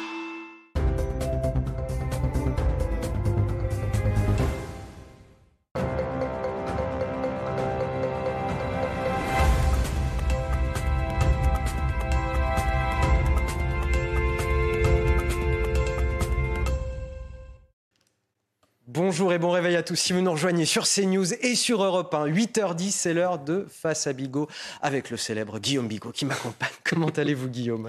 Très bien. Bonjour Anthony Favali. Bonjour à tous. Guillaume Bigot, politologue de profession, je le rappelle. On va commencer par évidemment euh, cette actu euh, primordiale, celle de, de, la nuit passée.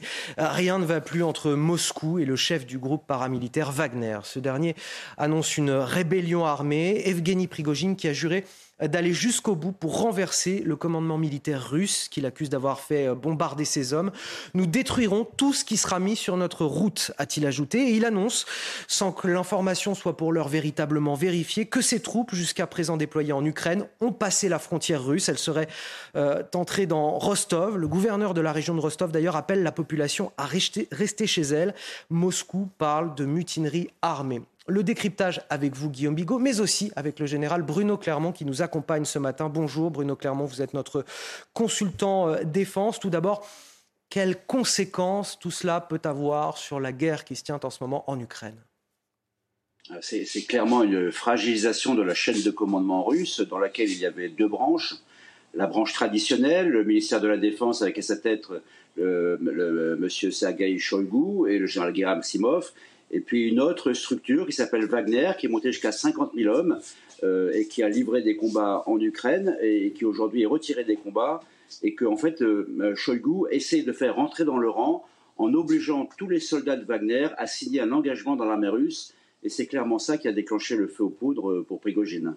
À quoi peut-on s'attendre euh, en termes de réaction de la part de Vladimir Poutine? Il devrait prendre la parole dans les prochaines heures, dans les prochaines minutes, prochaines heures, parce que c'est quand même un événement euh, assez rare dans, dans, dans l'histoire de la Russie. Il va s'adresser à la nation russe. Hein. Pardon? Il va s'adresser à la nation russe. Oui, à la nation russe, dans quelques minutes sans doute, euh, semble-t-il.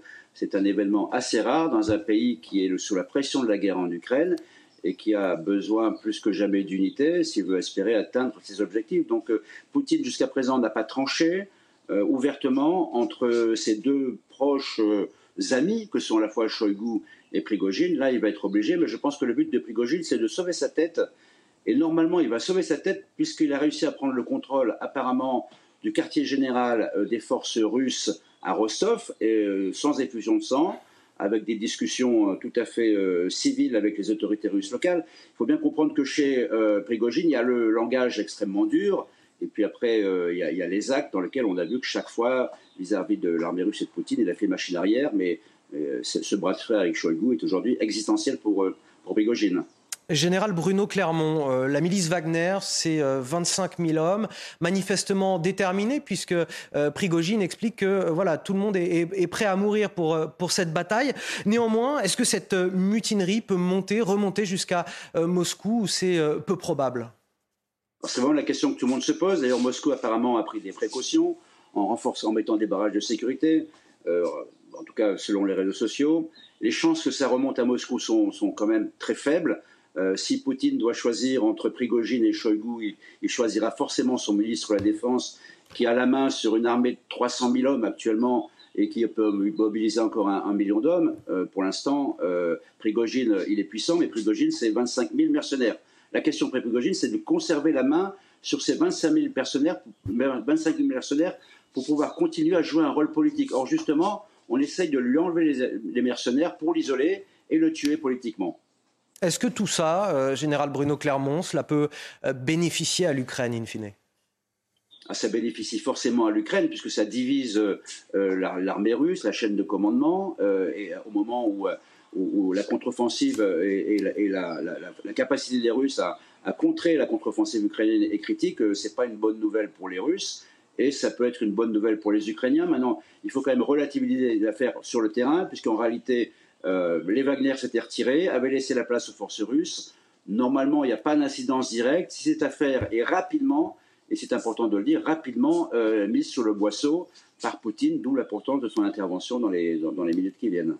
Le décryptage du général Bruno Clermont, notre consultant défense. Merci à vous d'avoir témoigné ce matin. On continue ce décryptage avec vous, Guillaume Bigot. Il y avait évidemment déjà des tensions entre Wagner et, Moscou. Est-ce que, là, on a quand même une situation inédite, est-ce qu'on arrive à un, un tournant dans cette guerre?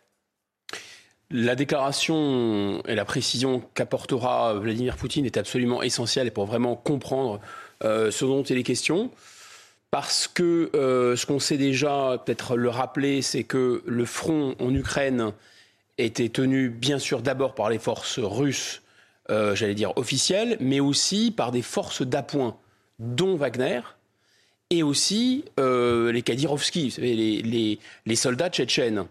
Ces gens-là, évidemment, ils ne peuvent pas fonctionner, c'est important de le comprendre, sans la logistique de l'armée russe, sans les munitions notamment de l'armée russe, mais le ravitaillement de l'armée russe et en carburant et en nourriture. Donc ils se présentent comme des forces autonomes, mais ils ne sont pas des forces autonomes. Et il faut bien comprendre que jusqu'à présent, le pouvoir russe les a utilisés. Pourquoi?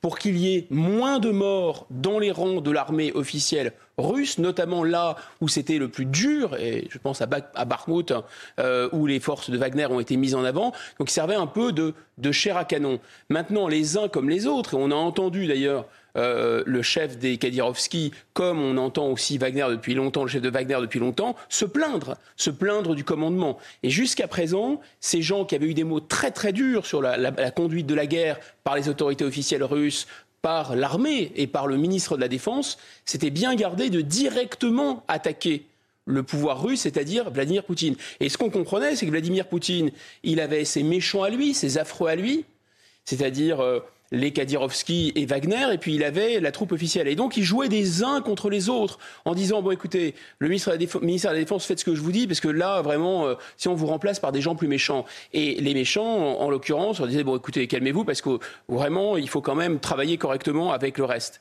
Donc, il y a déjà eu des coups de pression. Là, c'est plus des coups de pression. Là, on a quand même, c'est tout à fait inédit, Monsieur Wagner, euh, Monsieur Wagner, j'allais dire, oui, mais merci du, lapsus, parce que c'est vraiment lui, Wagner, Monsieur Prigogine, qui dit quoi? Qui dit l'armée russe, et c'est grave, a bombardé mes propres troupes. Donc là, c'est, on arrête de rigoler. Et la ligne rouge a été franchie, pourquoi? Parce que manifestement, le, le Kremlin lui a dit, maintenant, tes soldats sur le front, ils vont s'enrôler, ils doivent s'enrôler officiellement dans l'armée russe. Donc il y avait déjà de l'eau dans le gaz, c'était déjà un signe que quelque chose n'allait pas et qu'il pouvait y avoir un problème de loyauté. Et on a senti le discours euh, de Prigogine monter en puissance constamment pour remettre en question, y compris la conduite de la guerre, la raison de la guerre. Il a eu des mots très durs. Il a dit, mais attendez, pourquoi cette guerre? Peut-être que les oligarques de Moscou avaient besoin de cette guerre. Vous imaginez l'impact sur l'opinion publique russe Donc là, je pense que ça va trop loin. Et là, il est en train en plus de mettre un coup de pression militaire, parce que Rostov sur le Don, ce n'est pas rien. Rostov sur le Don, c'est plus d'un million d'habitants. C'est un peu la Marseille de la, de la, de la Russie, si j'ose dire. C'est d'ailleurs distant à peu près comme Marseille de Paris, hein, un peu de 1000 km environ. Euh, et c'est une zone qui n'est pas euh, anecdotique, d'abord parce qu'elle débouche toujours sur ces, sur ces canaux qui relient euh, qui se relient à la mer Noire. Elle est proche aussi des zones dans lesquelles il y a beaucoup de soldats supplétifs, toutes les zones d'Asie centrale, de Tchétchénie, etc. Et le, canal Volga-Don est un canal euh, vraiment très important pour alimenter Moscou. Pour toutes ces raisons, c'est assez stratégique, mais il faut arrêter de fantasmer.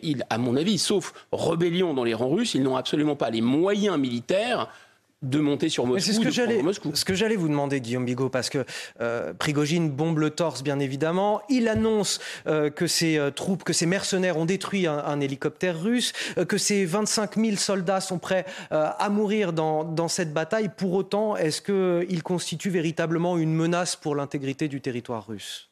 La, la menace serait une menace. Elle n'est pas une menace militaire. C'est général Clermont connaît mieux ses affaires que, que nous tous, mais elle n'est pas une menace en termes de rapport de force militaire. D'ailleurs, il avait vraiment besoin, il l'a dit plus d'une fois, du ravitaillement de l'armée russe. Donc il n'est pas en mesure, lui tout seul, de marcher sur l'armée russe.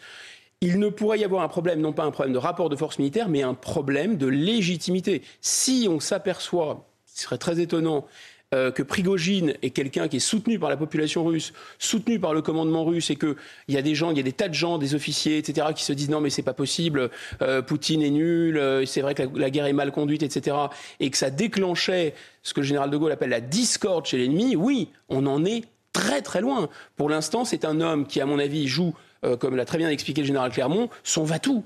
Euh, il joue sa tête, il essaye de sauver sa tête et de négocier un peu comme un preneur d'otages. Enfin là, il est en train de, de, de, sortir, d'essayer de sortir sans se prendre une balle dans la tête. Il y, en a déjà qui en profitent. L'opposant russe euh, Khodorkovsky qui appelle à aider le chef de Wagner contre le régime de, Poutine, c'est peut-être ça aussi le risque. Ça, c'est assez fascinant quand même parce que euh, bon, Vladimir Poutine, évidemment, c'est pas c'est pas un enfant de cœur, hein, c'est le moins qu'on puisse dire. Mais enfin, vous avez vu euh, Prigogine? C'est-à-dire qu'en en Occident, quelqu'un imagine que Prigogine ce serait mieux que Poutine. Euh, c'est une blague. C'est vraiment une énorme blague. Euh, je veux bien que euh, le, Kaiser Guillaume II ne nous plaisait pas, mais enfin c'était mieux que, qu'Hitler.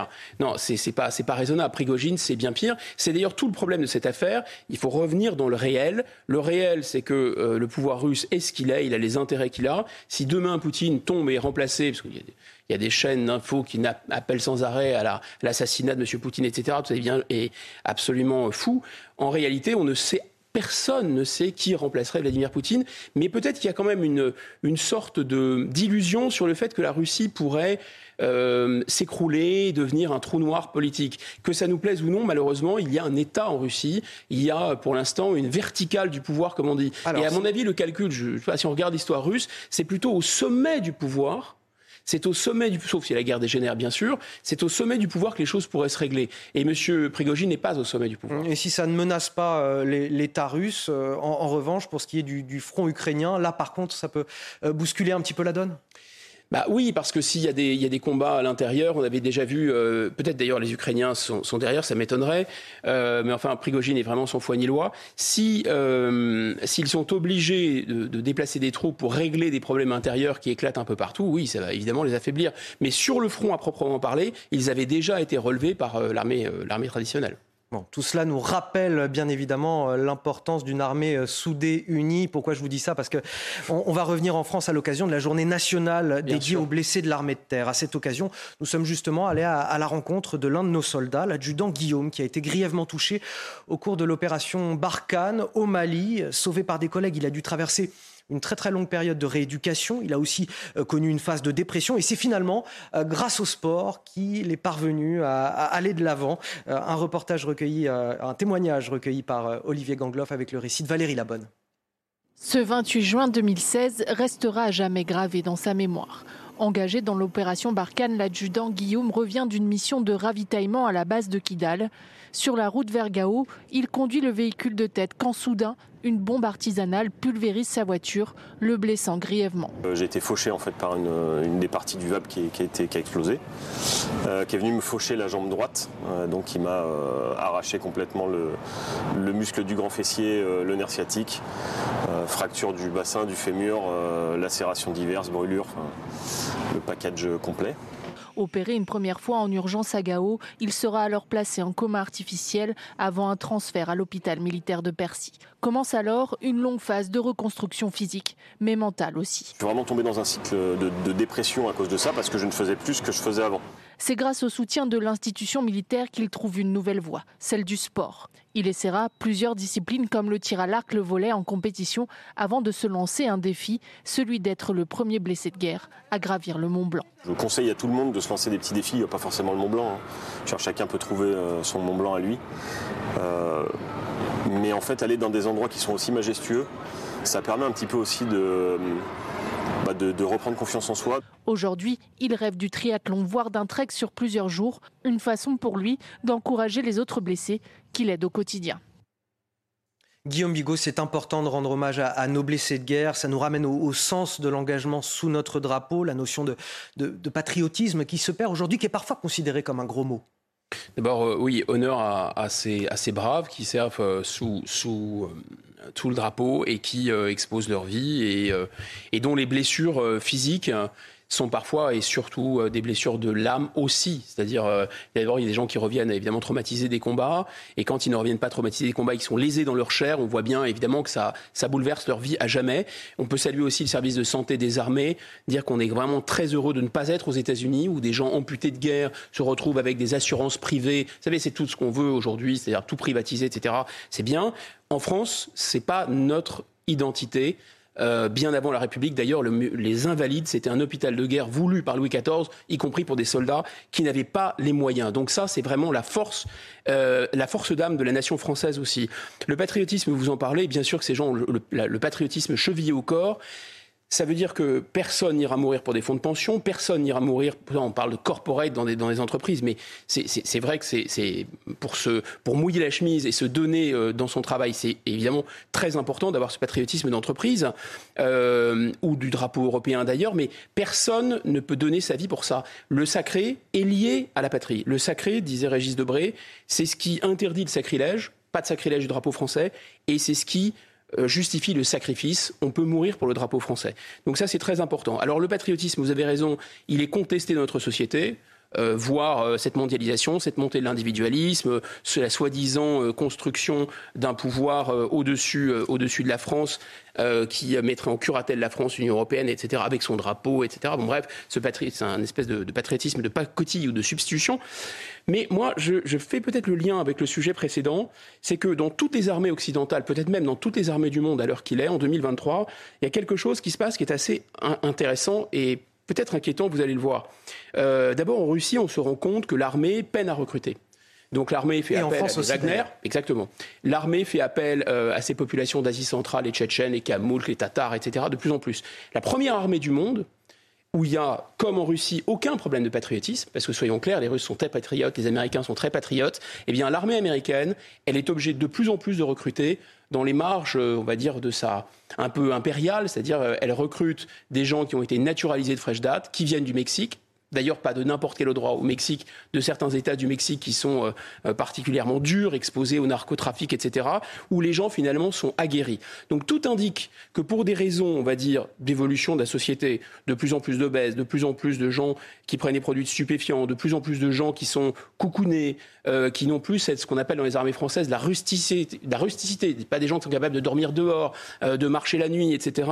Cet individualisme fait que ça devient de plus en plus difficile. Je parlais de l'armée des États-Unis elle peine de plus en plus à recruter euh, des gars du Middle West. Eh bien, c'est pareil dans notre armée. Dans notre armée, c'est très bien d'ailleurs, ils ont toute leur place. Il y a euh, énormément de gens qui viennent des dom-tom. Dans les dom-tom, d'ailleurs, c'est très étonnant, énormément de gens qui viennent de Mayotte, parce que Mayotte est une zone, on va le voir peut-être, très dure, où il y a des choses difficiles qui se passent. Donc ce sont des gens aguerris. Eh bien, moi, ça va peut-être choquer ce que je vais dire, je pense qu'il y a une dérive impériale. Nous ne devons pas devenir des empires, nous devons redevenir des républiques et des démocraties. La république et la démocratie est à ce prix. Le vivre ensemble est une plaisanterie. La république, depuis Athènes, c'est être capable de mourir ensemble. Et pour ça, il faut que nous tous, y compris les civils, les hommes, les femmes en âge de se battre, nous soyons formés à nous défendre et nous fassions nation. Il faut que les gens des beaux quartiers, les gens des cités, les gens des dom-toms, les gens de la France périphérique soient capables ensemble les armes à la main de défendre leur drapeau. C'est ça la garantie de la démocratie, de la République et de la paix. Tout autre discours est un discours absolument bah, qui, vise à justifier cette dérive impérialistico-mondialiste dans lequel, à mon avis, les États vont s'affaisser parce qu'à force de déléguer à des populations, d'une certaine façon, des marges de l'Empire, euh, les, les, tâches de force ou de violence, il y a un monde sédentaire qui devient gras, qui devient mou, qui devient incapable de se défendre et qui peut, d'un moment à l'autre, s'écrouler. Guillaume Bigot, on vient de parler d'un héros de guerre, euh, l'adjudant euh, Guillaume. Euh, on va parler à présent d'un héros du quotidien, Henri, le héros de, l'attaque d'Annecy. Ce jeune homme n'avait pas hésité au péril de sa vie à s'interposer avec son sac à dos pour arrêter cet agresseur muni d'un couteau dans un parc qui poignardait des enfants.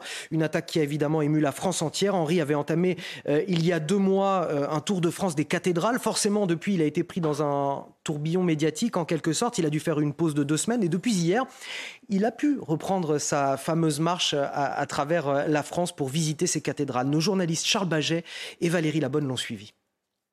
Deux semaines après le drame d'Annecy, Henri a décidé de reprendre le chemin de son tour de France des cathédrales. Il retrouve le silence de la marche après le tourbillon médiatique.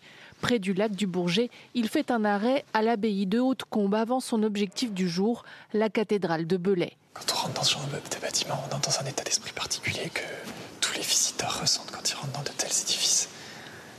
On se sent tout petit face à la beauté et face aussi au, au poids des années qui viennent donner un sens à tout ça. Habitué à marcher seul, il est maintenant régulièrement interrompu par des personnes qui reconnaissent le héros de l'attaque d'Annecy. Une notoriété soudaine que Rémi accueille avec bienveillance. C'est un grand bonheur de vous voir, hein, franchement. Ça fait du bien d'avoir cette Bah, ouais, jeunesse bah. qui, qui nous apporte autant de, de courage, de sérénité. C'est vrai?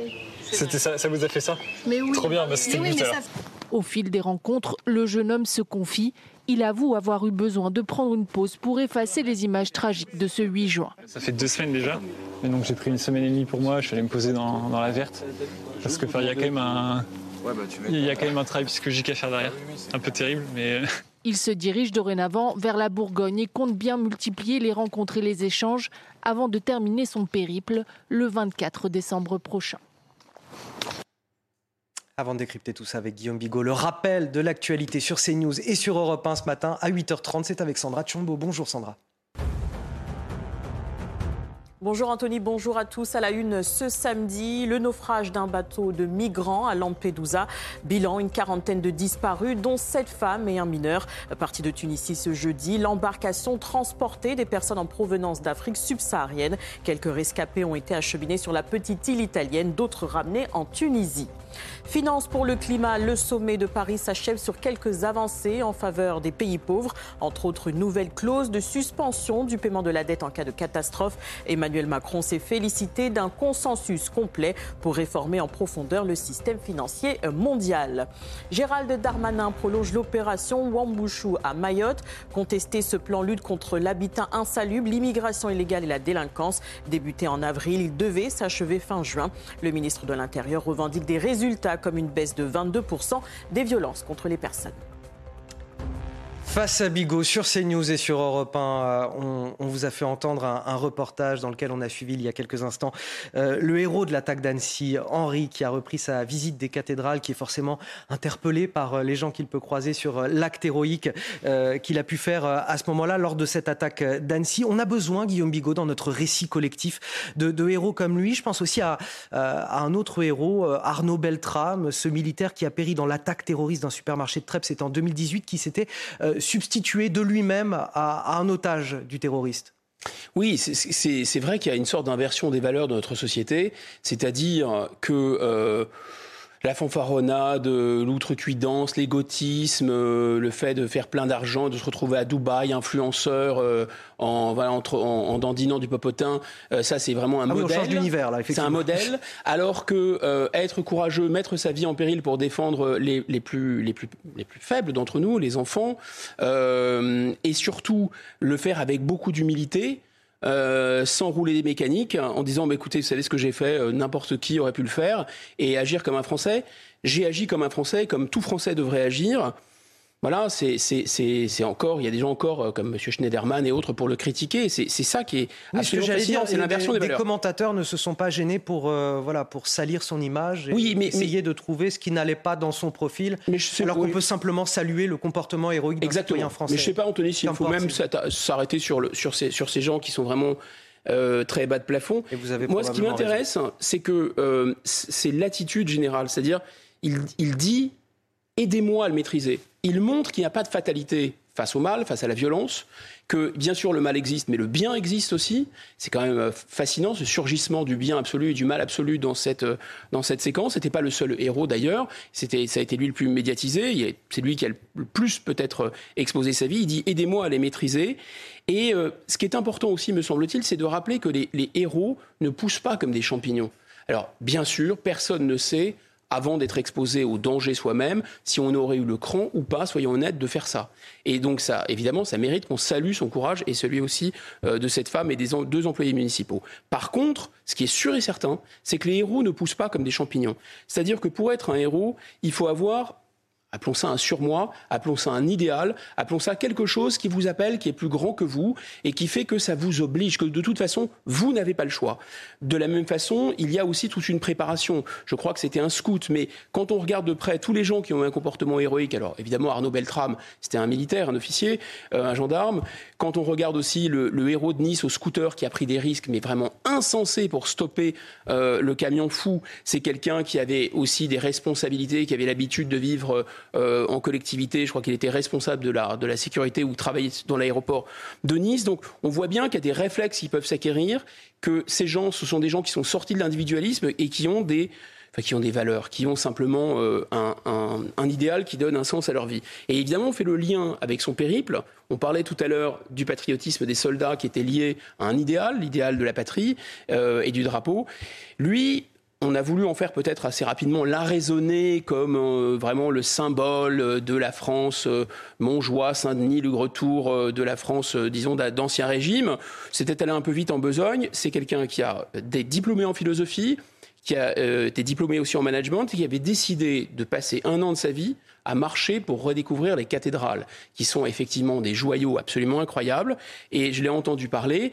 Il y a probablement, mais il est très pudique, une démarche euh, spirituelle religieuse, on n'en sait rien. Mais surtout, il met en avant d'abord la beauté, mais stupéfiante de, ces prières de pierre euh, majestueuses que sont les cathédrales euh, qui ont démarré à l'an 1000 et surtout surtout il se pose la question du mystère c'est-à-dire Qu'est-ce qui a poussé ces gens à créer autant de beauté? Il faut imaginer quand même que Notre-Dame de Paris, à l'époque, ça a démarré euh, vers le 11e, je crois, au 12e siècle, non, 10e siècle même, c'est l'équivalent de deux ou trois porte-avions nucléaires hein, en, richesse relative. Donc euh, c'est vrai que c'est très étonnant. On se rend compte qu'une société ne tient debout que si elle croit à quelque chose d'autre qu'au fric et au fonds de pension euh, et, disons, à la vision totalement individualiste et droit de l'homiste standard qu'on nous vend chaque jour comme étant le vivre ensemble. Face à Bigot sur CNews et sur Europe 1, il est 8h36. Euh, On va parler de choses un peu plus rudes, un peu plus brutes, un peu plus impitoyables. C'est la politique. Aïe, On va évoquer euh, le mouvement Reconquête d'Éric Zemmour qui fait aujourd'hui revivre la fête de la Violette. Cet événement qui. C'est plutôt doux la Violette. Alors, oui, en apparence, mais vous savez que le monde de la politique euh, est tout sauf doux. Euh, la fête de la Violette qui se déroulait auparavant chez euh, les LR et, leurs ancêtres, l'UMP, eh qui est en quelque sorte une, fête de l'UMA du sarkozysme, si je peux. Un peu, il y, a de ça. Vous, allez peut-être apporter des précisions, vous êtes un, bien plus fin politologue que je, que je ne peux l'être. C'est donc Éric Zemmour qui reprend à son compte cette fête de la Violette avec un objectif très clair, c'est de piquer des voix au LR en vue des élections européennes l'an prochain. Une fête de la Violette, et on va en reparler là aussi, qui intervient dans un contexte qui a été tendu cette semaine pour Éric Zemmour, avec euh, le week-end dernier une séance de dédicace perturbée en Bretagne, et puis mercredi, Éric Zemmour qui a même essuyé des, injures antisémites. Je voudrais d'abord qu'on revienne sur l'aspect euh, politique de tout ça. Piquer des voix au LR, Éric Zemmour qui s'attaque finalement aux républicains plutôt que de s'attaquer à celle qui semblerait plus proche de lui politiquement, c'est-à-dire Marine Le Pen. Euh, en fait, la démarche, je pense, d'Éric Zemmour, c'est depuis le départ d'établir un pont.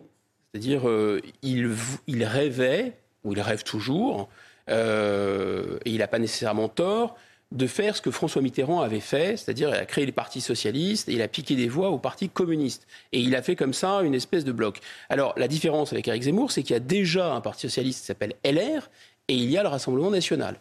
Et donc, ces gens-là ne peuvent pas travailler ensemble, s'excommunient, enfin surtout LR excommunie ou excommuniait de longue date le Rassemblement national. Et le truc d'Éric Zemmour, c'est de devenir la figure centrale, de créer un pont entre les deux, d'où le fait d'ailleurs qu'il y ait des transfuges de part et d'autre.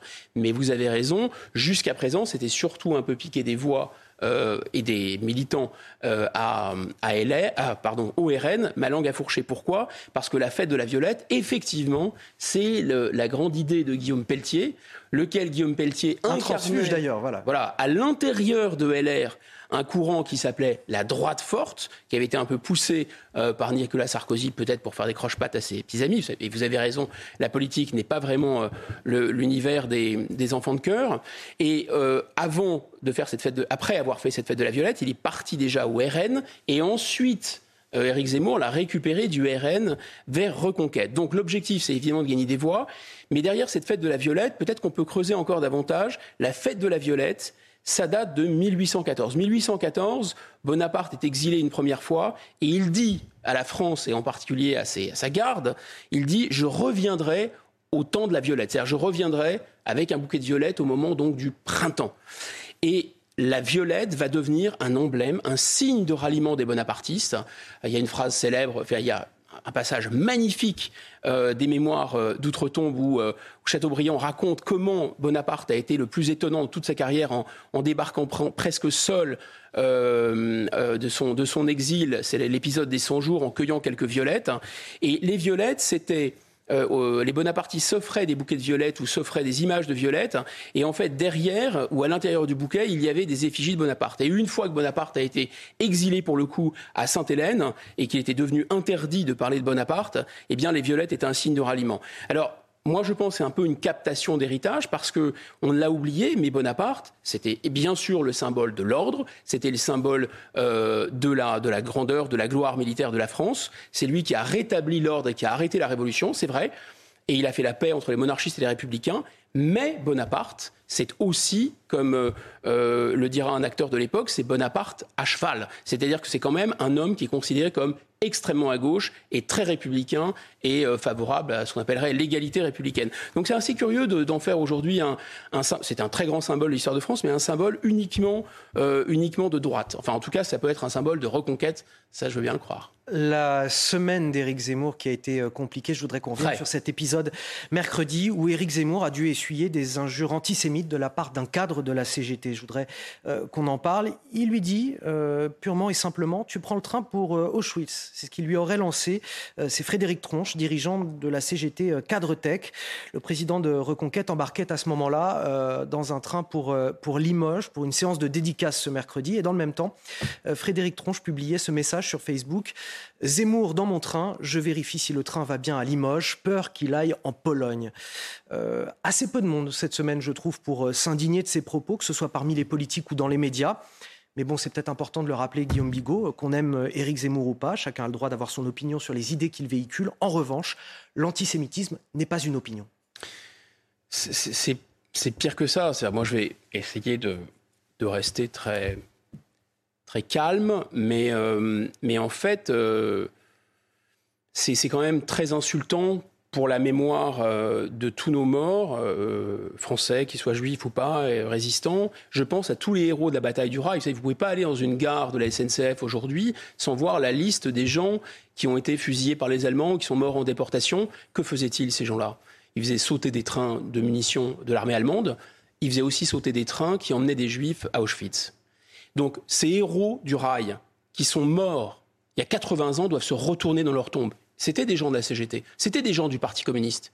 Mais qu'est-ce qu'ils doivent penser aujourd'hui de leurs descendants qui aujourd'hui se demandent, ne font plus sauter des trains qui vont à Auschwitz, Dieu merci, il n'y a plus de trains qui vont à Auschwitz, mais se demandent pour rigoler si par hasard un juif dans un train euh, n'irait pas à Auschwitz.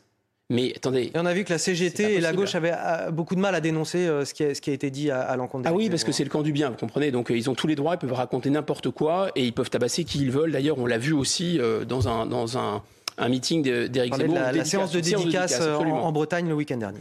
Donc ils se comportent comme des, comme des chevilles brunes. Non, ce qu'il faut peut-être dire, c'est que ce n'est pas anodin ce n'est pas anodin. Alors oui, bien sûr, dans l'extrême gauche française, il y, a un, courant, des courants de transmission avec de l'antisémitisme à travers l'antisionisme, à travers M. Corbyn, par exemple, on le voit, le Parti travailliste. Mais je pense que c'est tout à fait autre chose. Là, il y a un choix qui a été fait par LFI, qui est aussi le choix de Europe Écologie Les Verts, qui est aussi le choix euh, manifestement de la CGT, c'est-à-dire de fermer les yeux sur la progression de ce qui ressemble le plus à l'extrême droite, pour ne pas dire la seule véritable extrême droite en France. Il y a une extrême droite en France. Ça s'appelle l'islamisme. Et ces gens-là sont, pardon, des collaborateurs de l'islamisme. Ils ferment les yeux sur l'islamisme et ils flattent l'islamisme parce qu'ils savent qu'une partie de leur électorat est dans un, dans un antisémitisme viscéral, comme il est dans une homophobie viscérale, comme il est dans une misogynie viscérale, comme il est dans un, dans un, dans un état d'esprit euh, anti-français viscéral. Et c'est là où je pense qu'il y a une trahison qui est inacceptable et quelque chose qui fait furieusement penser à Pétain du côté de la CGT et du côté de ces gens-là, oui. Face à Bigot sur CNews et sur Europe 1. Il est 8h43. Dans le reste de l'actualité, ce retour à Mayotte pour le ministre de l'Intérieur, Gérald Darmanin. Il est sur place tout au long du week-end pour faire le point sur cette fameuse opération Wambouchou, cette opération de lutte contre l'immigration euh, clandestine et l'habitat insalubre qui a débuté il y a maintenant deux mois. Notre correspondant CNews, Jean Bexon, est sur place et nous dresse le bilan de cette opération qui avait plutôt mal commencé.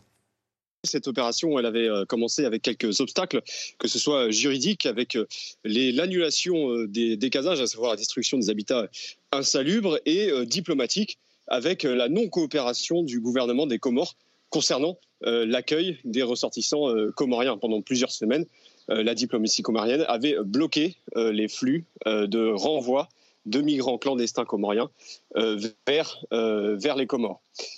Deux mois après l'opération Wambouchou qui a commencé euh, le 24 avril, Gérald Darmanin se rend sur place. Il a, essayé, il a, donné, quelques chiffres, notamment euh, il insiste sur l'arrestation de 50 euh, chefs de bande, l'arrestation aussi de 50, d'une cinquantaine de, de, passeurs. Et puis dans le milieu criminel, à Mayotte, il y aurait eu, des, il y aurait eu des interpellations, selon le ministère de l'Intérieur, d'à peu près 600, euh, 600 euh, euh, personnes relevant du milieu criminel maorais. Ces chiffres-là, le, ministre de l'Intérieur les met en valeur. Il y a un chiffre dont on n'a pas encore connaissance, c'est le nombre effectif de renvois de Comoriens vers l'archipel des, des, Comores. Ce chiffre devrait tomber dans la journée et devrait être annoncé par Gérald Darmanin.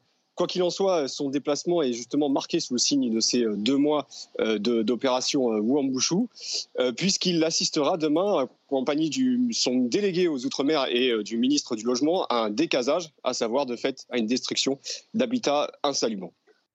Voilà pour euh, les explications de Jean Bexon, notre correspondant à, Mayotte. Guillaume Bigot, voilà ce que nous dit Gérald Darmanin. Ce que nous obtenons à Mayotte, c'est la réussite de la volonté politique. Euh, c'est vrai qu'on a beaucoup commenté euh, sur ce plateau les débuts chaotiques de cette opération au Wambouchou, et puis c'est notre rôle de toute façon en tant que journaliste, parce que les débuts ont été chaotiques entre la justice administrative qui retoquait les décisions des autorités policières, les Comores qui ne voulaient pas non plus qu'on leur rende voit leurs ressentissants, ça a été très très compliqué. Là, on a quelques résultats concrets qui nous sont annoncés par Gérald Darmanin. Je le rappelle, 47 euh, chefs de bande arrêtés et présentés à la justice, euh, des euh, violences contre les personnes qui ont été réduites de 22%, des cambriolages, des vols et des atteintes aux biens qui ont eux aussi diminué de 28%. Alors est-ce que on peut saluer une évolution de la situation sur place, Guillaume Bigot? Euh, D'abord, on, on, ne peut pas complimenter M. Gérald Darmanin parce que M. Gérald Darmanin s'auto-complimente lui-même en permanence. Donc, là, effectivement, je vous l'accorde. Avant qu'on ait le temps de le dire, il le dit lui-même. Ce que nous obtenons à Mayotte, c'est la réussite de la volonté par soi-même. Je suis le plus fort, je suis le meilleur, je suis numéro un. Enfin, c'est tout à fait l'anti-Henri, euh, Henri, par exemple. On, va, on, voit bien cette, cette psychologie de se mettre en avant, de parler plus fort que les autres, etc. Bon. Euh, et, et, et la com. Ceci étant dit, la tâche, M. Darmanin, soyons honnêtes, n'est vraiment pas simple sur place. C'est une situation très compliquée. Très compliquée pour des raisons géographiques, parce que c'est un archipel. Euh, l'archipel est devenu indépendant. Il n'y a que Mayotte qui appartient géographiquement à l'archipel, donc qui est pas très loin, et qui est un 101e département français.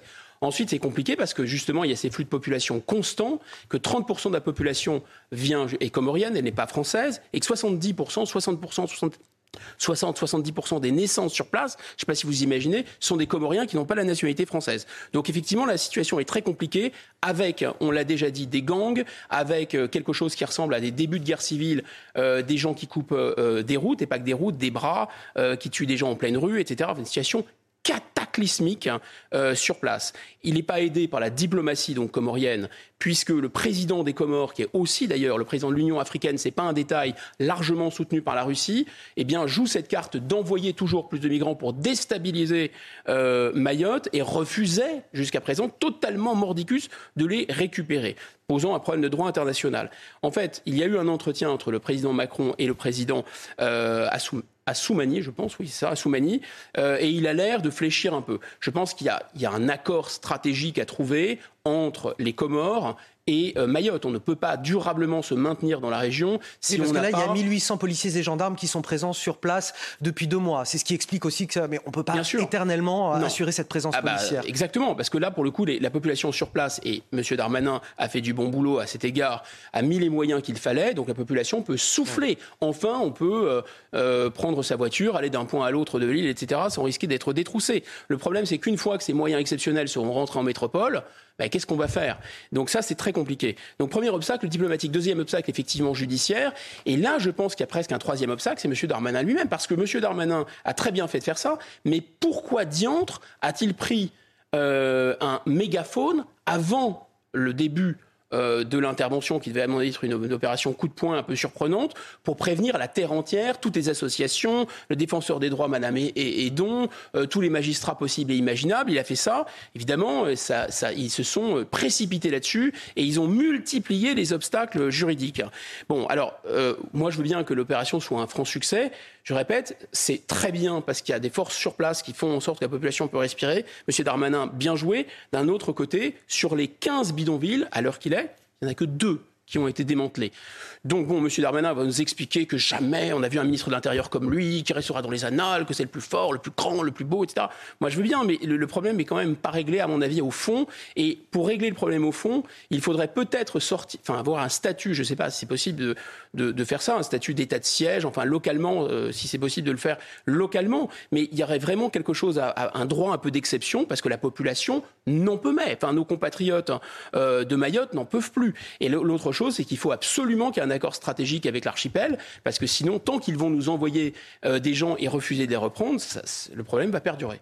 Alors, le drame de l'immigration, toujours une embarcation qui a chaviré, faisant une quarantaine de, victimes au large de, de Lampedusa, l'île italienne de Lampedusa, en Méditerranée. Et, Barack Obama, et c'est dans ce contexte-là euh, que je voulais vous par- parler de l'ancien président américain, qui a dénoncé la différence de traitement entre euh, le drame du Titan, euh, cette semaine, ce sous-marin euh, qui est euh, descendu euh, pour visiter l'épave du Titanic et qui malheureusement a, a- implosé, euh, selon toute vraisemblance, selon les, premiers éléments euh, de, cette enquête et des recherches qui ont été effectuées par des États-Unis. Euh, et euh, Barack Obama e- explique voilà, la différence de traitement entre ce drame du Titan et, et ceux qui touchent les, les migrants naufragés. Euh, lors d'une conférence à Athènes, l'ancien président des États-Unis, qui n'a pas mâché ses mots à l'encontre des médias, le traitement médiatique qui a été fait, je vous propose de l'écouter. But we can't ignore it.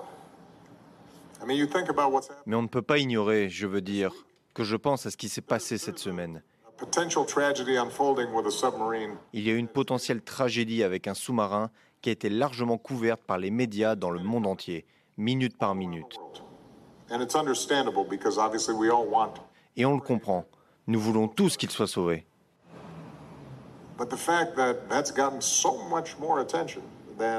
Mais le fait qu'on y accorde tellement plus d'attention qu'aux 700 personnes qui ont coulé, is that's a, c'est une situation intenable. that's an untenable situation. Alors Guillaume Bigot, il a raison, Barack Obama, ou c'est de la démagogie? C'est des démagogies euh, presque même euh, écœurantes. A priori, c'est du bon sens, il a raison, c'est vrai qu'il y a, y deux, il y a deux traitements, mais en fait, à bien y réfléchir, que fait-il? Bah, Il essaye de passer pour une belle âme, et en fait, il, il se, il se paye des applaudissements sur le dos de ces pauvres migrants qui sont, qui sont noyés. Je ne suis pas sûr que ça soit très, très très ragoûtant sur le plan moral en fait, parce qu'une une récupération peut en cacher une autre. Maintenant, il faut essayer de comprendre pourquoi une situation fascine et l'autre non. D'abord, malheureusement, il y en a une qui est devenue banale. C'est la banalité du mal. Il ne faut jamais s'y habituer. En ce sens, le président Obama a raison. Euh, il ne faut pas s'habituer à ce que des gens euh, meurent noyés, mais malheureusement, c'est quelque chose qui est incrusté et installé. Là où je suis vraiment soulevé d'un haut de cœur, c'est qu'en fait, ces deux affaires sont un peu connectées. Je m'explique. C'est-à-dire que le président Obama, comme le président Clinton, comme euh, bah, tous les dirigeants occidentaux, hein, depuis Reagan et Thatcher, et ça inclut les nôtres, qu'est-ce qu'ils ont fait? La mondialisation, c'est-à-dire libre circulation des capitaux, c'est-à-dire libre circulation aussi des hommes. Et donc, voyez bien que ce phénomène de mondialisation a concentré les revenus, concentré les revenus tels que eh bien, on n'est plus dans la mondialisation du Titanic. Hein. Au Titanic, il y avait des classes sociales, mais tout le monde était à bord d'une certaine façon, si on file la métaphore. Là, dans le, sous-marin, il n'y a plus que les happy few qui sont à bord, en réalité. Et donc, on voit bien que cette mondialisation a concentré les revenus, et en même temps, eh bien, cette mondialisation, elle est favorable aussi à la migration. Pourquoi? Parce qu'évidemment, on ne paye pas de salaire et que euh, c'est le complément de la libre circulation des capitaux. Donc, d'une certaine façon, tout se tient.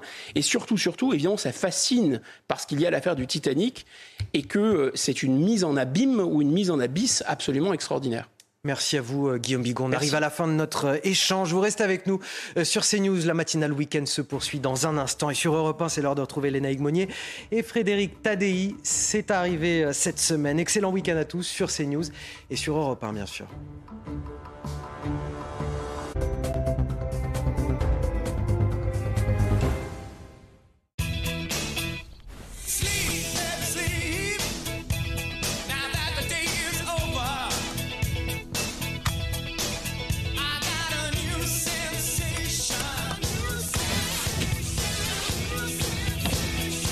Bienvenue à tous ceux qui débutent avec l'électrique.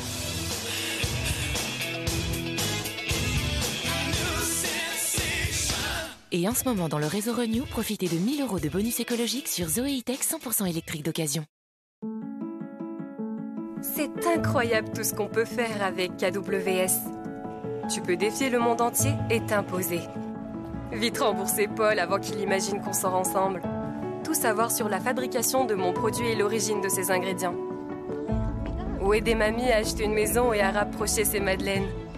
Alors imagine tout ce qu'on pourrait faire si c'était moi qui gérais.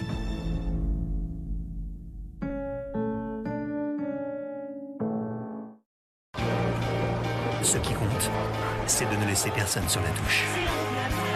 Chez MMA, nos chiffres parlent pour nous. C'est aussi ça le zéro blabla. Je nettoie, je suis Cicatril. Cicatril apaise les plaies et accélère la cicatrisation. Oh, oh, oh, ça va Je nettoie, je Cicatril. Cicatril DM est un dispositif médical qui traite les plaies superficielles et écorchures. C'est News. La liberté d'expression n'a pas de prix.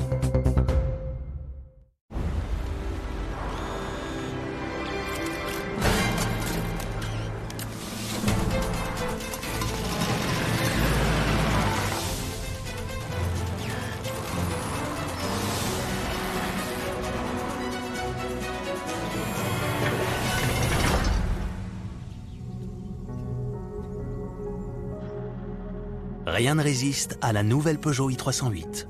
Disponible maintenant en version 100% électrique. Euh,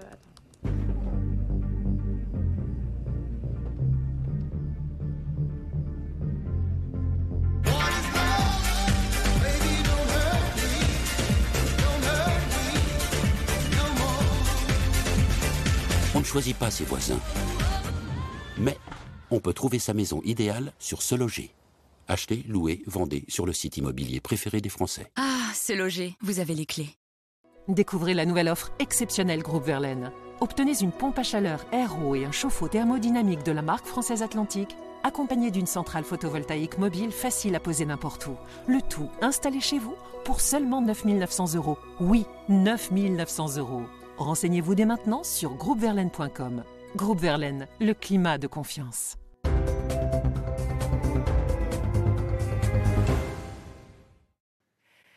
L'anticyclone nous protège, le soleil est là, la chaleur aussi, pour tout le monde, tout au long du week-end. Un ciel donc bien dégagé ce matin sur l'ensemble du pays. Il est possible qu'on ait quand même quelques brumes le long des côtes de la Manche, mais elles vont vite se dissiper. Un petit peu de vent en Méditerranée, euh, du Mistral qui va faiblir d'heure en heure. Au cours de l'après-midi, euh, plein soleil absolument partout. Un soleil brûlant dans les grandes villes, euh, notamment le Mistral faiblit. Par contre, en montagne, on peut avoir un petit développement nuageux sur le massif central, parfois sur les Pyrénées et surtout sur les Alpes. Il n'est pas impossible qu'on ait une averse très localisée, mais pas d'orage, rassurez-vous. Des conditions idéales, par exemple, pour euh, la randonnée. Les températures sont élevées ce matin, au-dessus des moyennes de saison, 16 pour la capitale, 12 en remontant euh, vers l'île, 22 sur le bassin méditerranéen.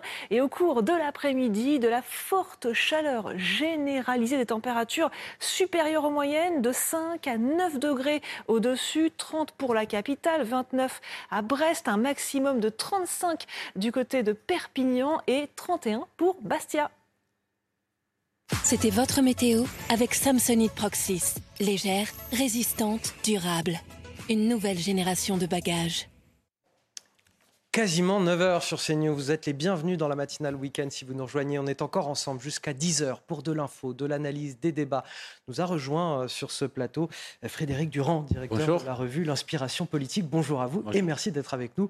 Euh, comme oh, j'ai envie de dire comme tous les samedis matins maintenant, c'est bien, c'est le rendez-vous habituel face à, notre cher Guillaume Bigot qui continue à m'accompagner, quoi, qui me supporte depuis le début de la saison. Mais c'est non, un, non, c'est vous qui nous supportez. C'est un plaisir, je, je plaisante. Et ravi de retrouver mon, compère aussi. Les, les, deux débatteurs de 9h le samedi matin euh, pour un, journal chargé en actu, puisque la nuit a été euh, particulièrement chargée en informations, notamment euh, du côté du front ukrainien et de ce qui se passe en, Russie entre Moscou et la milice Wagner. Voici les titres de votre journal de 9h.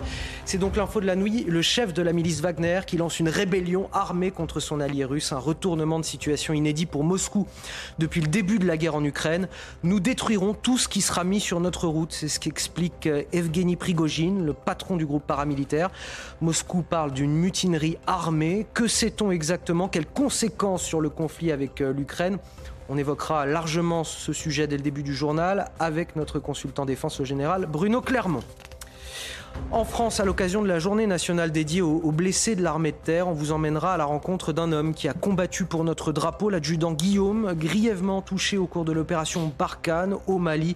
Il nous raconte le long et éprouvant chemin vers son rétablissement. Et puis nous irons enfin en Gironde, où les services de secours et d'incendie tentent de tirer les leçons des terribles feux de forêt qui ont frappé la région l'été dernier. Antoine Estève est allé assister à une simulation grandeur nature, avec cette fois bien plus de moyens. Le reportage à suivre. Et donc rien ne va plus entre Moscou et, le chef du groupe paramilitaire Wagner. Euh, ce dernier annonce une rébellion armée. Prigogine a, juré d'aller jusqu'au bout pour renverser le commandement militaire russe qu'il accuse d'avoir fait bombarder ses hommes. Et il annonce, sans que l'information soit véritablement euh, vérifiée, que ses troupes, jusqu'à présent déployées en Ukraine, ont passé la frontière russe. Elles seraient entrées dans Rostov. Le gouverneur de la région appelle la population à rester chez elle. Moscou parle de mutinerie armée. Retour sur euh, les faits qui ont agité la région euh, euh, la nuit dernière, c'est avec Maureen Vidal. Tout commence dans un audio diffusé sur le réseau social Telegram. Evgeny Prigogine, chef du groupe paramilitaire russe Wagner déployé en Ukraine, a dénoncé des frappes contre ses troupes. Il accuse le haut commandement russe d'avoir tué un grand nombre de ses combattants. Il faut mettre un terme au mal que portent les dirigeants militaires de ce pays. Par conséquent, ceux qui ont tué nos hommes aujourd'hui, ceux qui ont détruit des dizaines et des dizaines de milliers de vies de soldats russes seront punis. Pas de précision donnée concernant le nombre de victimes ni la localisation des camps. Des accusations graves que le gouvernement russe réfute. Mais le chef du groupe Wagner ne s'arrête pas là puisqu'après avoir accusé directement le ministre russe de la Défense Sergei Shoigu, il affirme à présent être entré sur le territoire russe afin de combattre le commandement militaire. Aux dernières nouvelles ce matin, le groupe Wagner affirme être dans le quartier général de l'armée russe, dans la ville de Rostov. Nous sommes au QG. Il est 7h30 du matin. Les sites militaires de Rostov sont sous contrôle, y compris l'aérodrome. À Moscou, à Rostov et dans la région de Lipetsk, les mesures de sécurité ont été renforcées et le parquet a ouvert une enquête pour mutinerie armée. Et on apprend euh, ce matin que Vladimir Poutine va s'adresser à, la nation russe dans quelques minutes et il s'adresse, on voit justement cette image en, direct à la nation russe, évidemment, on va y revenir dans quelques minutes dès qu'on aura la, traduction. Euh, Guillaume Bigot, euh, les choses se compliquent nettement aujourd'hui pour la Russie dans ce conflit ukrainien. Ça, c'est sûr. en tout cas, euh, il faut faire la distinction, me semble-t-il, pour comprendre quelque chose dans cette affaire, entre le rapport de force militaire, le danger militaire, si vous voulez, que peut représenter Prigogine pour l'État russe, et de l'autre côté, euh, la question de politique, la question euh, de la, ce que j'appellerais la discorde chez l'ennemi, la possibilité euh, d'enfoncer un coin dans le, dans le moral de la population russe et dans le soutien, de mettre un doute dans l'esprit des Russes sur la solidité de l'État, du commandement militaire, etc. Jusqu'à présent, jusqu'à présent, l'utilité de Wagner comme l'utilité des Kadyrovski d'ailleurs, euh, ces, miliciens tchétchènes, c'était de ne pas trop prélever euh, de soldats euh, notamment avec les mobilisations dans la population, de pouvoir envoyer ces mercenaires, un peu une char à canon facile, notamment dans des endroits très durs du front comme à Bakhmut, ce qui permettait d'épargner et, en quelque sorte l'armée. Deuxième chose, ça a été utile aussi pour Poutine pendant un certain temps parce qu'il pouvait comme ça serrer les, boulons, serrer la vis et mettre la pression sur, les militaires russes en disant écoutez, euh, eux ils travaillent mieux que vous, euh, euh, je vais plutôt regarder, ils ont raison, ils vous critiquent, ils ont raison, parce que c'est proverbial, il y a une haine entre Shoigu, le ministre de la Défense officiel, et Prigogine, le chef de Wagner. Et donc, comme tout bon dictateur, Vladimir Poutine, il, jouait d'une certaine façon les uns contre les autres. Il divisait pour mieux régner. Et donc il y a toujours eu une pression mise, et par les Kadyrovski et par Wagner, sur l'état-major, avec des accusations très graves. Hein. Vous nous envoyez pas de munitions, nous sommes en train de mourir, euh, c'est scandaleux, prenons à partie l'opinion publique. Et il n'allait pas jusqu'à critiquer euh, le chef du Kremlin, il n'allait pas jusqu'à critiquer le pouvoir politique. Donc c'était à, voilà, de manière feutrée. Maintenant, les accusations de Prigogine, un, sont extrêmement graves, puisqu'il dit que l'armée russe a fait plus que lui mettre des bâtons dans les roues, plus que de ne pas lui livrer des munitions, mais là, bombardé, lui a tiré dans le dos. si c'est vrai, c'est gravissime, évidemment. Et deuxième chose, eh bien là, là, le Rubicon, plutôt le Don ou la Volga sont franchis. Là, c'est sans retour en arrière possible, puisque là, il a pris les armes contre son pays, contre l'armée de son pays. Et on va voir ce qu'en dit Vladimir Poutine. Mais à mon avis, la seule issue possible, c'est l'écrasement militaire de, de Prigogine. Frédéric Durand, un retournement de situation absolument incroyable. Ce qui est extraordinaire, c'est que ce que dit Guillaume Bigot, c'est ce que disait Machiavel au XVe siècle. C'est-à-dire à la fois avoir des mercenaires pour préserver ses hommes, Exactement. Euh, mais à la fois Machiavel disait que les cohortes, euh, les cohortes de mercenaires étaient incertaines, infidèles et dangereuses, voyez-vous. Et, c'est toujours le cas. Et qu'il fallait hein. les décapiter parfois. Voilà, et, c'est toujours le cas. Donc on, assiste à une très vieille guerre finalement, à tous les points de vue d'ailleurs, puisque on ne pouvait pas s'attendre au XXIe siècle à avoir une guerre finalement qui fasse appelle à des, à des logiques, à des concepts du XVe siècle. Vladimir Poutine qui parle en ce moment même d'une trahison et euh, d'un coup dans le dos fait au, peuple russe. Euh, bah là, je crois que, que l'espérance de vie de M. Prigogine et euh, ce, ce, ce Quelle réaction de Vladimir Poutine? On peut s'attendre à quoi? Oh, bah, à mon avis, euh, Prigogine, l'idéal ce serait de l'arrêter, de le juger, euh, etc. Mais s'il ne peut pas, euh, il va finir avec un, missile, à mon avis, sur, le, sur le coin de la tête. Moi, je lui déconseille de prendre son téléphone, là, ça va tomber. Hein. Et le fait qu'il s'exprime, déjà que Poutine soit obligé de s'exprimer en pareille situation, prouve que la situation est extrêmement sérieuse. Parce que oui. on, essaie d'éviter au maximum de faire la publicité de ce genre de trahison, justement. Là, le fait qu'il s'exprime, à mon avis, signe la, la dangerosité de la situation. Et évidemment, euh, les Ukrainiens se, réjouissent nécessairement de cette euh, situation. Un conseiller du président ukrainien dit ce matin, c'est seulement le commencement en Russie. C'est-à-dire que la, vraie équation, je répète, elle n'est pas militaire. Les, Russes ont tout à fait les moyens, enfin c'est le pot de terre contre le pot de fer, d'écraser très rapidement euh, Wagner et, ses troupes.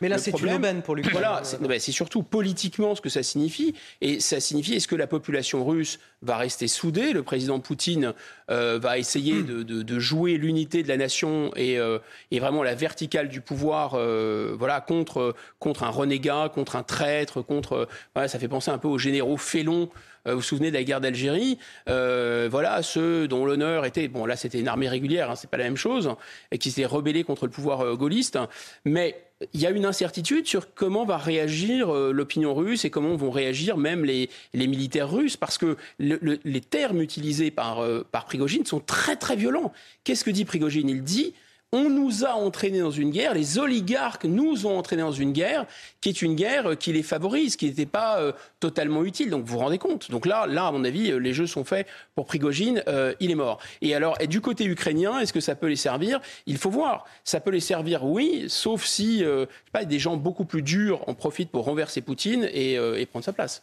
Bon, vous savez quoi? On fera le point précis sur ce qu'a dit Vladimir Poutine, le président russe, à 9h30 avec le général très important, Bruno, parce que là, il y a des clés, Bruno Clermont. On saura exactement euh, les propos euh, tenus par euh, le président russe dans, dans ce cadre extrêmement euh, tendu. On revient en France avec euh, cette journée nationale dédiée aux blessés de l'armée de terre. À cette occasion, nous sommes allés à la rencontre de l'un de nos soldats, l'adjudant Guillaume, qui a été grièvement touché au cours de l'opération Barkhane au Mali. Il a été euh, sauvé par euh, ses collègues soldats. Il a dû traverser une très longue période de rééducation. Il a aussi connu une phase de dépression et c'est finalement grâce au sport qu'il a trouvé la force d'aller de l'avant. Le reportage Olivier Gangloff avec Valérie Labonne. Ce 28 juin 2016 restera à jamais gravé dans sa mémoire. Engagé dans l'opération Barkhane, l'adjudant Guillaume revient d'une mission de ravitaillement à la base de Kidal.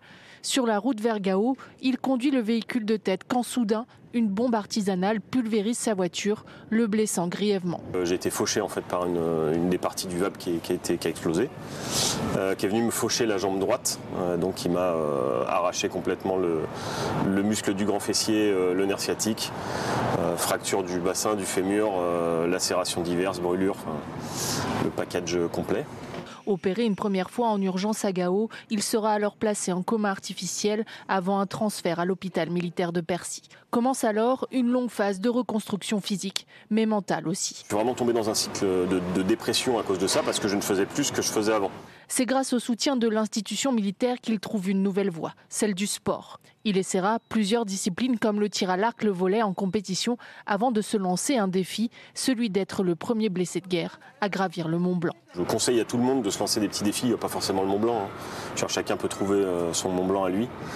Euh, mais en fait, aller dans des endroits qui sont aussi majestueux, ça permet un petit peu aussi de, bah, de, de reprendre confiance en soi. Aujourd'hui, il rêve du triathlon, voire d'un trek sur plusieurs jours, une façon pour lui d'encourager les autres blessés qu'il aide au quotidien. Vous vous souvenez probablement euh, d'Henri, le héros d'Annecy, ce jeune homme qui n'avait pas hésité au péril de sa vie à s'interposer avec son sac à dos euh, pour arrêter euh, l'agresseur muni d'un couteau, cet homme qui avait poignardé des enfants dans un parc, une attaque qui a évidemment ému la France entière. Henri avait entamé, juste avant l'attaque, il y a deux mois, un, un tour de France des cathédrales. Forcément, depuis, il a été pris dans un tourbillon médiatique, il a dû faire une pause de deux semaines et depuis hier, vous le voyez sur ces images, il a repris sa marche. Nos journalistes l'ont suivi, vous verrez le reportage un petit peu plus tard dans cette matinale à- à 9h30, un reportage exclusif CNews, dont voici un premier extrait qu'on vous présente dès maintenant. Regardez. quand on, euh, décide de, voyager de façon un peu authentique, euh, bah, effectivement, on est confronté en fait à toutes les situations de la vie. Donc, on a des très belles rencontres, des rencontres un peu plus, marquantes, un peu plus tristes, et des rencontres beaucoup plus dramatiques, euh, comme à Annecy. Mais finalement, c'est ce qui fait la vie, la vie d'une personne, la vie d'un pays. S'il y avait une chose à tirer de toute cette histoire, ce serait que que je suis heureux que mon témoignage ait touché les gens. Et, euh, c'est en fait une invitation euh, pour dire aux gens maintenant euh, tournez-vous vers, vers ce qu'on a de plus beau et de plus précieux en France, c'est-à-dire pour moi mon sujet c'est les cathédrales, donc tournez-vous vers les cathédrales et puis ensemble on va découvrir de quoi on est des héritiers. Parlera avec euh, vous deux de ce héros euh, du, quotidien dans le, journal de 9h30. Retour à, Mayotte pour le ministre de l'Intérieur, Gérald Darmanin. Il est sur place tout au long du week-end pour faire le point sur l'opération Ouambouchou, cette opération de lutte contre l'immigration clandestine et l'habitat insalubre qui a débuté il y a maintenant deux mois. Euh, Notre correspondant CNews, Jean Bexon, est sur place et nous dresse le bilan de cette opération qui avait plutôt mal commencé. Cette opération, elle avait euh, commencé avec quelques obstacles, que ce soit juridique, avec euh, l'annulation euh, des, casages, à savoir la destruction des habitats insalubres, et euh, diplomatique, avec euh, la non-coopération du gouvernement des Comores concernant euh, l'accueil des ressortissants euh, comoriens. Pendant plusieurs semaines, euh, la diplomatie comorienne avait bloqué euh, les flux euh, de renvoi de migrants clandestins comoriens euh, euh, vers les Comores. Deux mois après l'opération Ouambouchou qui a commencé euh, le 24 avril, Gérald Darmanin se rend sur place.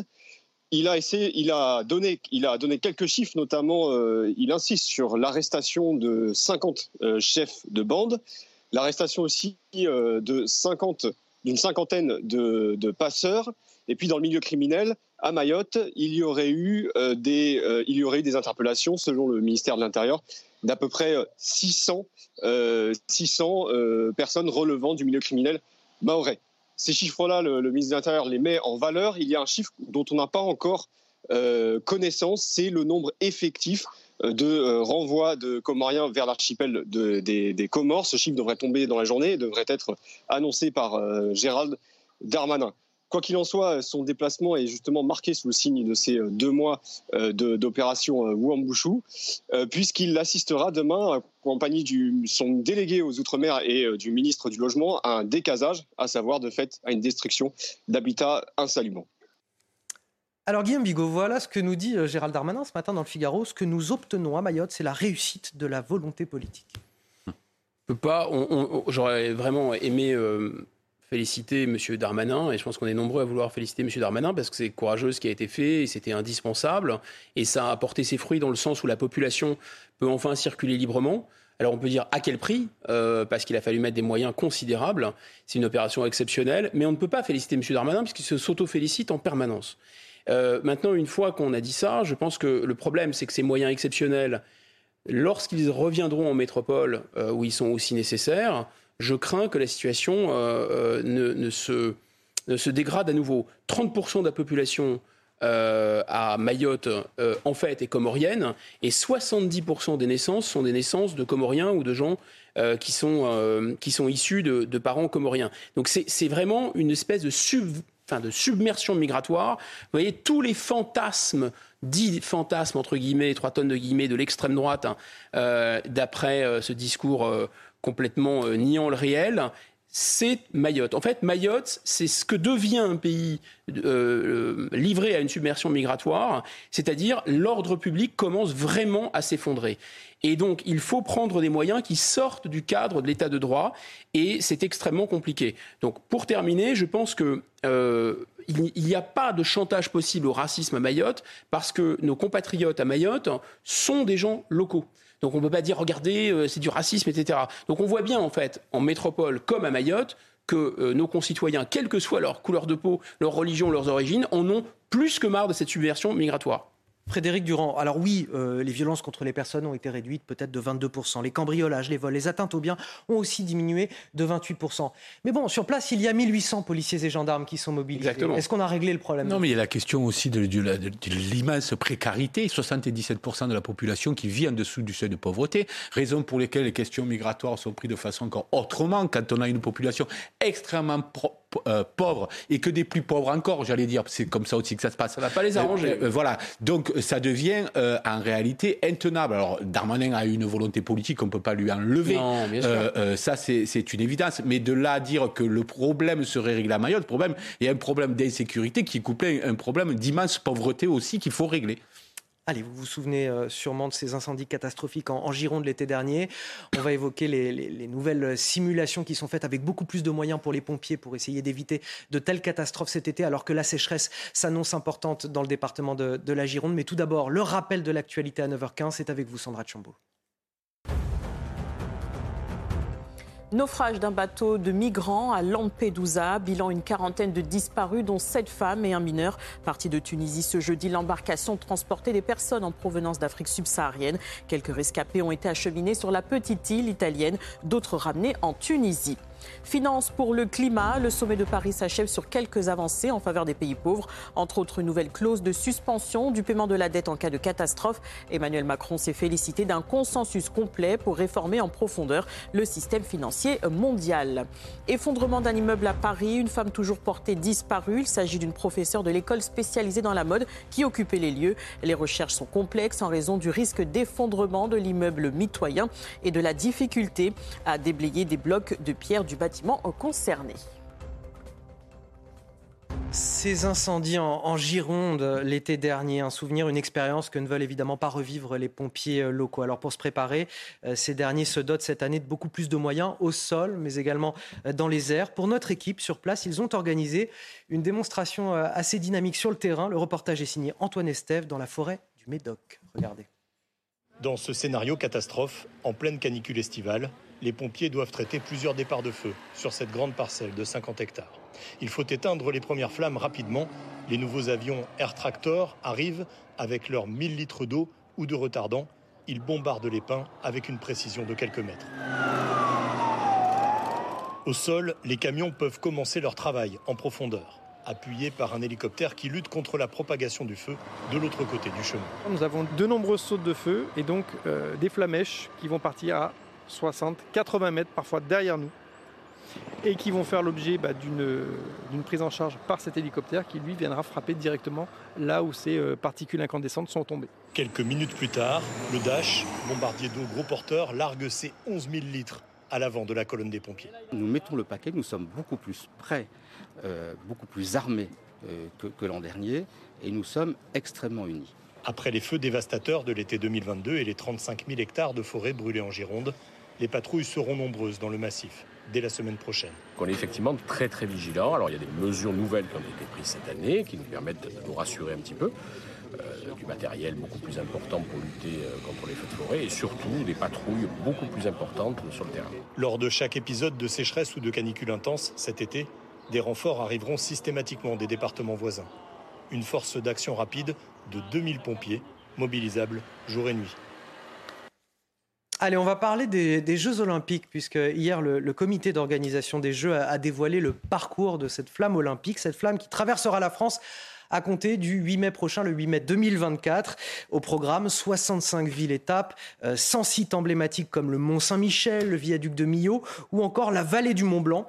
Mais certains territoires, sachez-le, ont, refusé le passage de cette flamme olympique. C'est le cas euh, du département de la Haute-Saône. Et nous sommes ce matin pour en discuter avec euh, Sylvie Courterue. Bonjour, merci d'être avec nous. Vous êtes la, vice-présidente du euh, conseil départemental. Votre département, justement, fait partie de ceux qui n'ont pas voulu accueillir cette flamme parce que ça représentait un, coût trop important. combien environ s'était estimé le passage de cette flamme sur votre territoire? Eh bien, c'était estimé à 180 000 euros. Et c'est vrai que bah, pour euh, des petits départements, c'était un coût, euh, un tarif unique, hein, quel que soit le département. Et euh, donc, pour une seule journée, alors ça veut dire le même coût pour la Lozère où il y a 90 000 habitants et puis les Bouches-du-Rhône où il y en a 2 millions. Donc c'est vrai que c'était un frein. c'est pour cette raison que nous, on a trouvé que le prix était élevé et qu'on a préféré ne pas accueillir la flamme.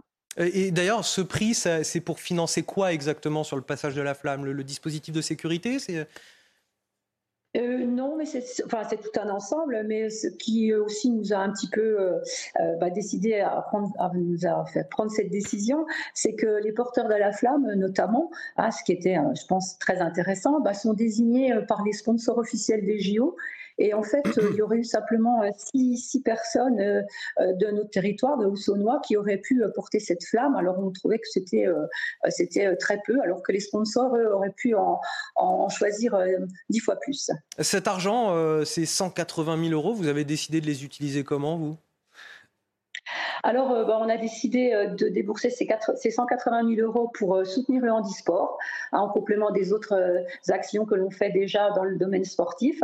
Juste un petit exemple, bah, on va participer, on va payer la moitié des licences handisport pour, qui seront donc prises en charge par le comité départemental. On va soutenir aussi les, les sportifs qui sont potentiellement sélectionnables. On a Julien Cazouli pour le para-athlétisme. Et puis aussi, on va aider euh, cinq villes du département à organiser euh, des, mini-JO, des mini-Olympiades hein, sur un temps d'un week-end. On va les accompagner pour créer un, moment euh, sportif, festif, avec tous les Haussonnois qui voudront bien participer, sportifs ou non, personnes en situation de handicap, etc. Merci à vous, Sylvie Courterue. Je le rappelle, vous êtes euh, vice-présidente du conseil départemental de la Haute-Saône, d'avoir euh, témoigné ce matin euh, sur notre antenne. Dans le reste de l'actualité, l'actualité politique, le mouvement Reconquête d'Éric Zemmour qui fait aujourd'hui revivre la fête de la Violette, cet événement qui se déroulait auparavant chez les LR, qui était en quelque sorte une fête de l'UMA du sarkozysme. C'est donc Éric Zemmour qui la reprend à son compte avec un, objectif très clair, c'est de piquer un petit peu des voix au LR en vue des élections européennes l'an prochain. Va retrouver sur place notre journaliste politique Thomas Bonnet. Bonjour, vous êtes accompagné de Sacha Robin ce matin. Vous êtes dans le Loir-et-Cher où se tient cette fête de la Violette. Quel est le, programme de la journée pour euh, Éric Zemmour, ses équipes et ses sympathisants? Eh bien écoutez Anthony, cette fête de la Violette est présentée comme la grande fête de la droite, un banquet euh, populaire et champêtre et selon euh, les organisateurs, plus de 2500 participants euh, sont attendus. Alors on rappelle que cette fête de la Violette a été créée en 2013 par Guillaume Pelletier. À l'époque, c'était en quelque sorte le rassemblement annuel des sarkozystes. D'ailleurs, l'ancien président lui-même était venu à cette fête de la Violette, c'était en 2015. Mais maintenant, cette fête de la Violette, elle aura lieu sous bannière Reconquête, un rassemblement avec des allures de meeting politique, plusieurs prises de parole, celle de Guillaume Pelletier, donc, mais aussi Nicolas Bay, Marion Maréchal ou encore Éric Zemmour. Éric Zemmour qui devrait évoquer les récentes actualités qui ont fait écho aux thématiques qu'il a portées lors de la dernière campagne présidentielle. Ce sera aussi l'occasion pour lui de mobiliser ses troupes, mobiliser son parti à un an maintenant des élections européennes. Un rassemblement qui est dans un contexte particulier parce que vous le savez, la semaine dernière à Brest, une séance de dédicace d'Éric Zemmour avait été attaquée par des militants antifa et là encore, des appels à manifester circulent sur les réseaux sociaux par des militants antifa locaux. Ils appellent à perturber ce rassemblement et ce sont des menaces qui sont prises visiblement très au sérieux par les autorités. Je peux vous dire qu'il y a un dispositif de sécurité particulièrement impressionnant ici avec beaucoup de gendarmes notamment qui sont déployés tout autour du lieu où doit se dérouler cette fête de la Violette cet après-midi. Merci à vous, Thomas Bonnet. Merci également à, Sacha Robin qui est derrière la caméra. Vous restez avec nous euh, sur CNews. On marque une courte pause dans un instant. On va revenir sur cette prise de, parole de Vladimir Poutine, le président russe, qui accuse euh, la milice Wagner et son chef Prigogine d'avoir euh, planté un, couteau dans le dos à, la Russie, à, son peuple. On y revient dans un instant. La milice Wagner qui a lancé une, une rébellion armée contre le commandement militaire russe. À tout de suite.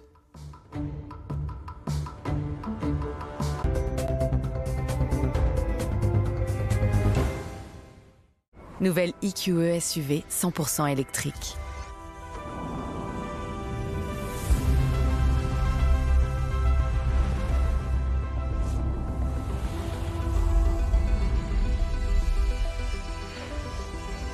Jusqu'à 570 km d'autonomie.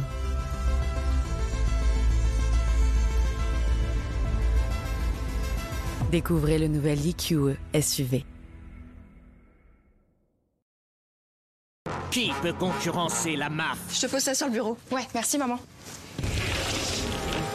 Premier emménagement, ça va en faire des frais. Ben non, à la MAF, il y a l'assurance habitation pour les étudiants et apprentis 100% en ligne et qui assure même les colocataires.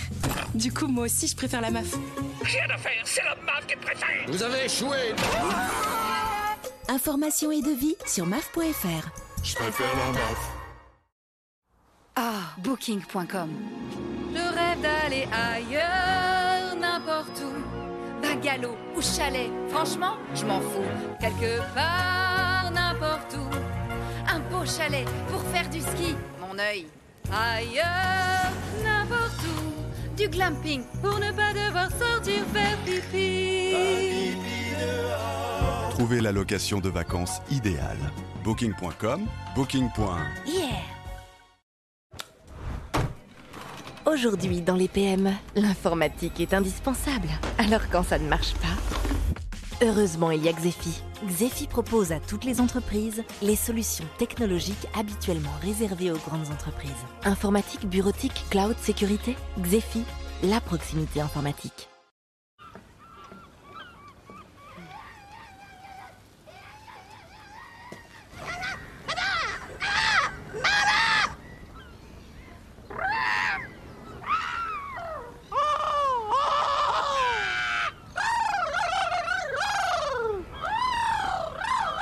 On ne choisit pas ses voisins. Mais on peut trouver sa maison idéale sur Se Loger. Achetez, louez, vendez sur le site immobilier préféré des Français. Ah, Se Loger, vous avez les clés. Ça va pas se débarrasser tout seul Oh, ça va pas se laver tout seul. Et l'assurance pour le nouveau? Ça va se faire tout seul. Proposez aux colocataires une assurance qui couvre automatiquement les nouveaux arrivants. C'est ça, construire dans un monde qui bouge. CIC. Que voyez-vous ici? L'histoire ou bien l'avenir?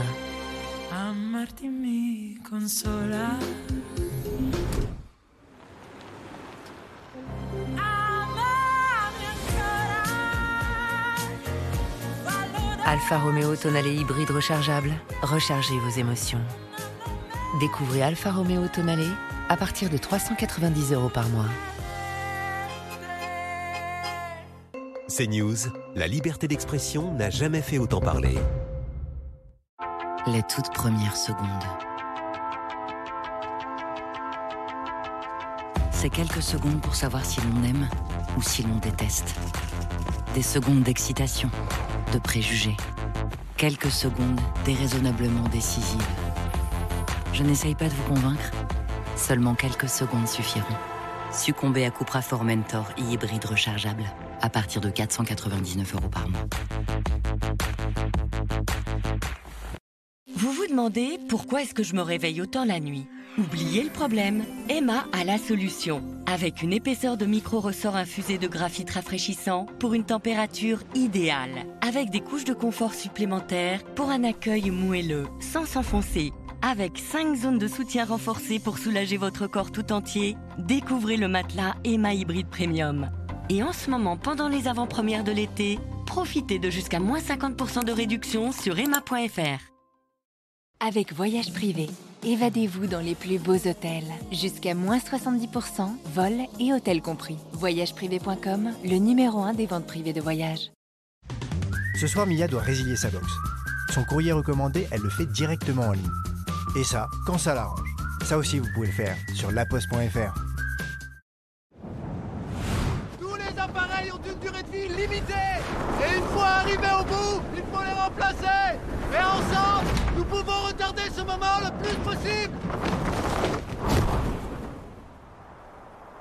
Avec notre sélection de produits plus durables et tous nos services d'entretien et de réparation, vous pouvez prolonger la durée de vie de vos appareils pour en profiter plus longtemps. Ensemble, c'est parti pour durer Darty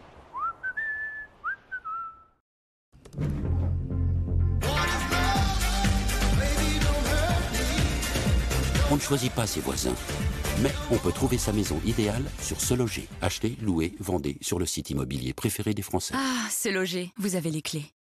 Découvrez la nouvelle offre exceptionnelle Groupe Verlaine. Obtenez une pompe à chaleur RO et un chauffe-eau thermodynamique de la marque française Atlantique, accompagné d'une centrale photovoltaïque mobile facile à poser n'importe où. Le tout installé chez vous pour seulement 9 900 euros. Oui, 9 900 euros. Renseignez-vous dès maintenant sur groupeverlaine.com. Groupe Verlaine, le climat de confiance.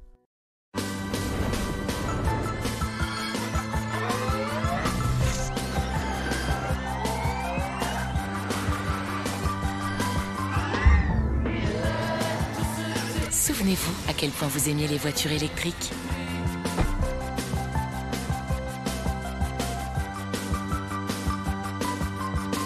Renault Mégane E-Tech 100% électrique, assemblé en France à partir de 300 euros par mois, borne de recharge et installation offerte.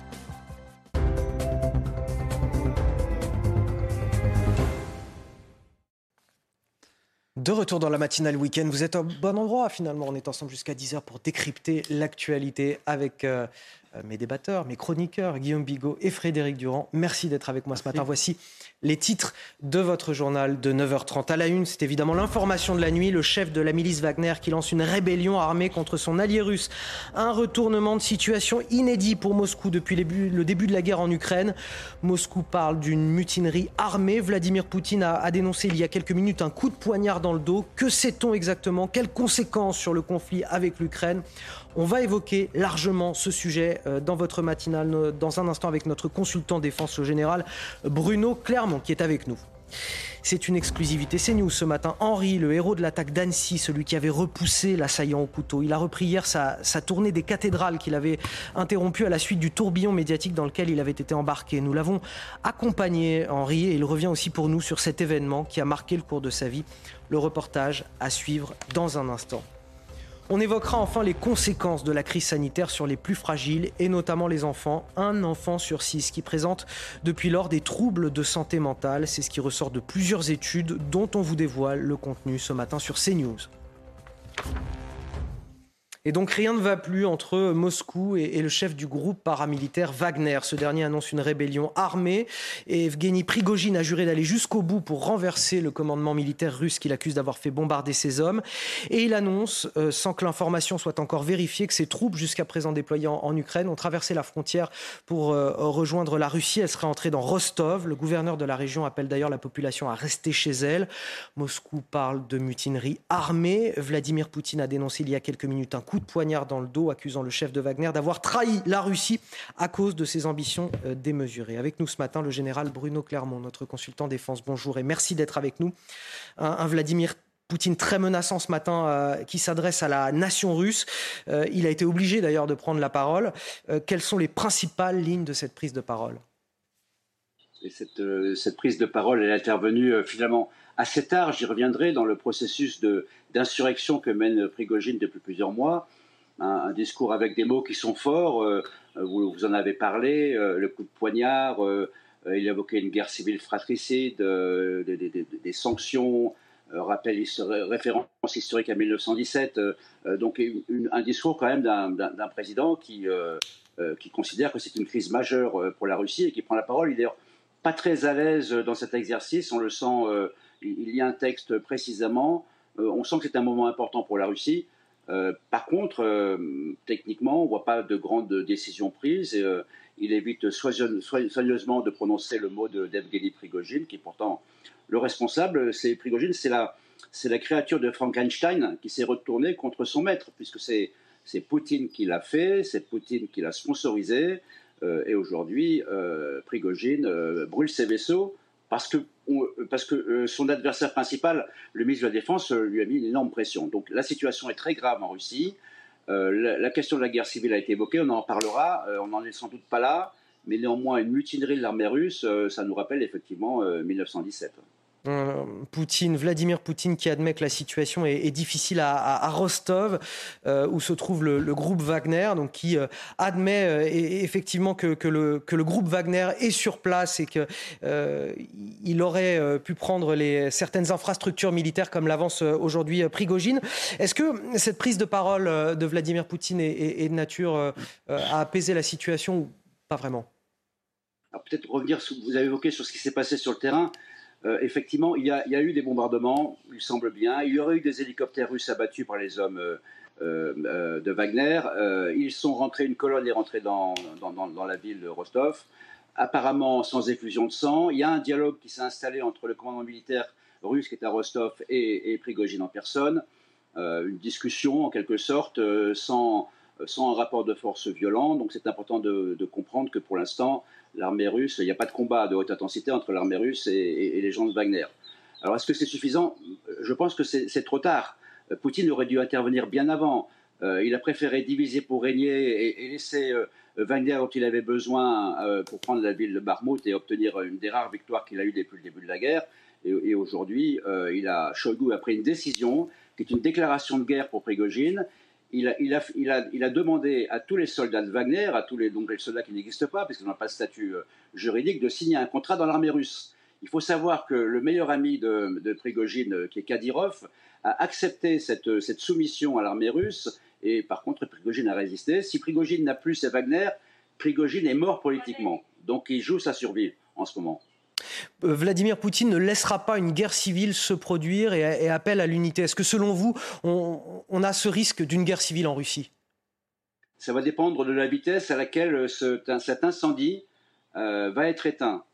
Donc la première intervention, c'était euh, l'intervention du président, Poutine. On voit qu'elle elle rappelle les Russes à la, nécessité de, de l'unité et de ne pas suivre, et à l'armée de ne pas suivre Prigogine il y a dans l'armée russe un homme important, un chef important, qui est le général Surovikin, hein, qui a le respect des combattants de Wagner et qui lui a demandé aux combattants de Wagner de ne pas suivre Prigogine. Donc les heures qui viennent, les heures qui suivent, les jours qui suivent vont être essentiels pour savoir euh, si cette, euh, cette, insurrection va être matée. Pour l'instant, c'est une action militaire, ce n'est pas une insurrection civile. Si cette insurrection militaire va prendre de l'ampleur et peut déclencher une insurrection civile. Merci à vous, euh, Général euh, Bruno Clermont, notre consultant défense. Je fais un petit tour de table avec euh, mes invités. Guillaume Bigot, la rébellion de Wagner est une menace mortelle pour l'État russe. Voilà ce que dit Vladimir Poutine à, sa population, aux, citoyens russes aujourd'hui. Ben, je pense que M. Prigogine a vraiment brûlé ses vaisseaux. Au départ, il voulait simplement rencontrer M. Shoigu, avec qui la haine est vraiment très incrustée. Euh, et puis, euh, il dit que ses propres forces ont été bombardées. Lui-même aurait riposté et tiré sur des hélicoptères de l'armée russe. Donc, il y a quelque chose. Voilà, il a brûlé ses vaisseaux. Il n'y a plus de retour en arrière possible. Ça, ça me semble être le, le premier point. Est-ce que c'est une menace mortelle? Je pense que sur le plan strictement militaire, non.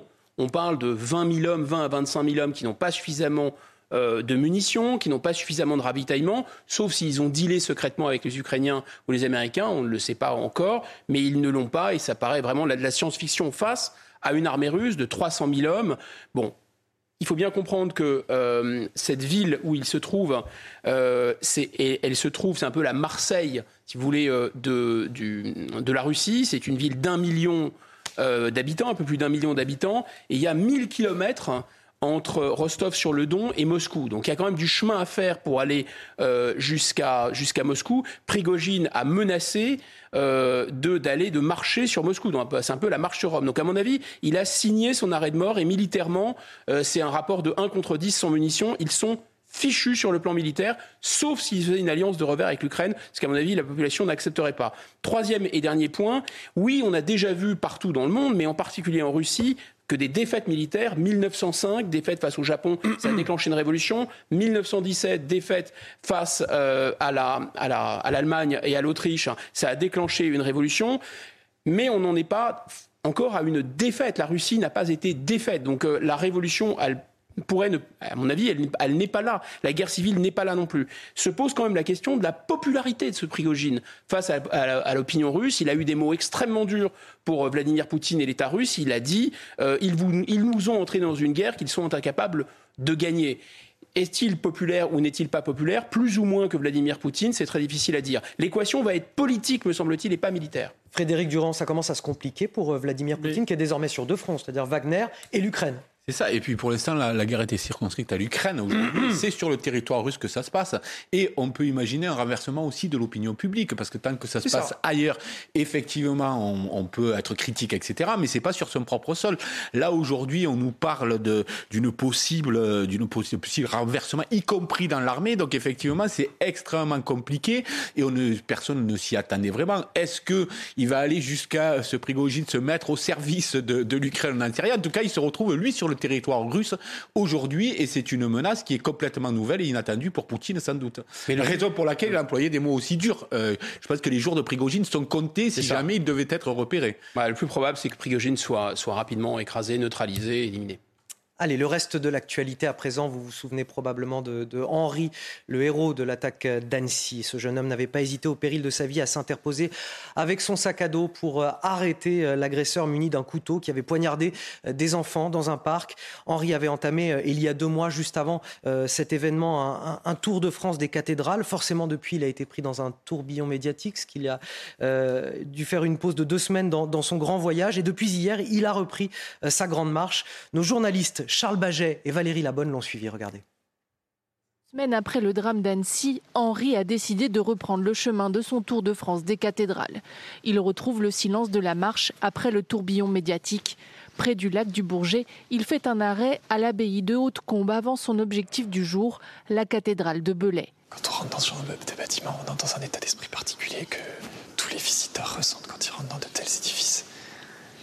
On se sent tout petit face à la beauté et face aussi au, poids des années qui viennent donner un sens à tout ça. Habitué à marcher seul, il est maintenant régulièrement interrompu par des personnes qui reconnaissent le héros de l'attaque d'Annecy. C'est un grand bonheur de vous voir, hein, franchement. Ça fait du bien d'avoir cette bah, Qui, nous apporte autant de, courage, de sérénité. C'est vrai C'était ça, ça vous a fait ça Mais oui. Trop bien, bah, c'était le but Au fil des rencontres, le jeune homme se confie il avoue avoir eu besoin de prendre une pause pour effacer les images tragiques de ce 8 juin. Ça fait deux semaines déjà. Et donc j'ai pris une semaine et demie pour moi, je suis allé me poser dans, la verte. Parce que il y a quand même un. il y a quand même un travail psychologique à faire derrière. un peu terrible, mais. Il se dirige dorénavant vers la Bourgogne et compte bien multiplier les rencontres et les échanges avant de terminer son périple le 24 décembre prochain. Tout à l'heure, Guillaume Bigot, on parlait de nos, héros de guerre, les militaires, il y a aussi nos héros du quotidien comme, euh, comme Henri. Euh, c'est important dans notre récit collectif d'avoir des gens comme lui. Le message d'Henri, c'est qu'il euh, y a un héros qui sommeille en chacun de nous et en, chaque Français. Il a dit j'ai agi comme un Français devait agir et je j'ai pas tellement réfléchi. j'ai fait ce que je devais faire. En fait, c'est un devoir. On ne sait pas si on ferait notre devoir mais il faut moins le voir comme euh, quelque chose d'extraordinaire que comme un devoir. Effectivement, tant qu'on n'est pas face à ce danger, on ne sait pas si on aurait eu, nous aussi, le courage. Mais par contre, il est fondamental que dans notre société, quelles que soient nos opinions politiques, on se dise que de toute façon, notre devoir, c'est pas de rester les bras ballants, encore moins de sortir un téléphone et de filmer quand un, dégénéré est en train d'assassiner des enfants à coups de couteau. Un héros qu'on a pourtant cherché à salir.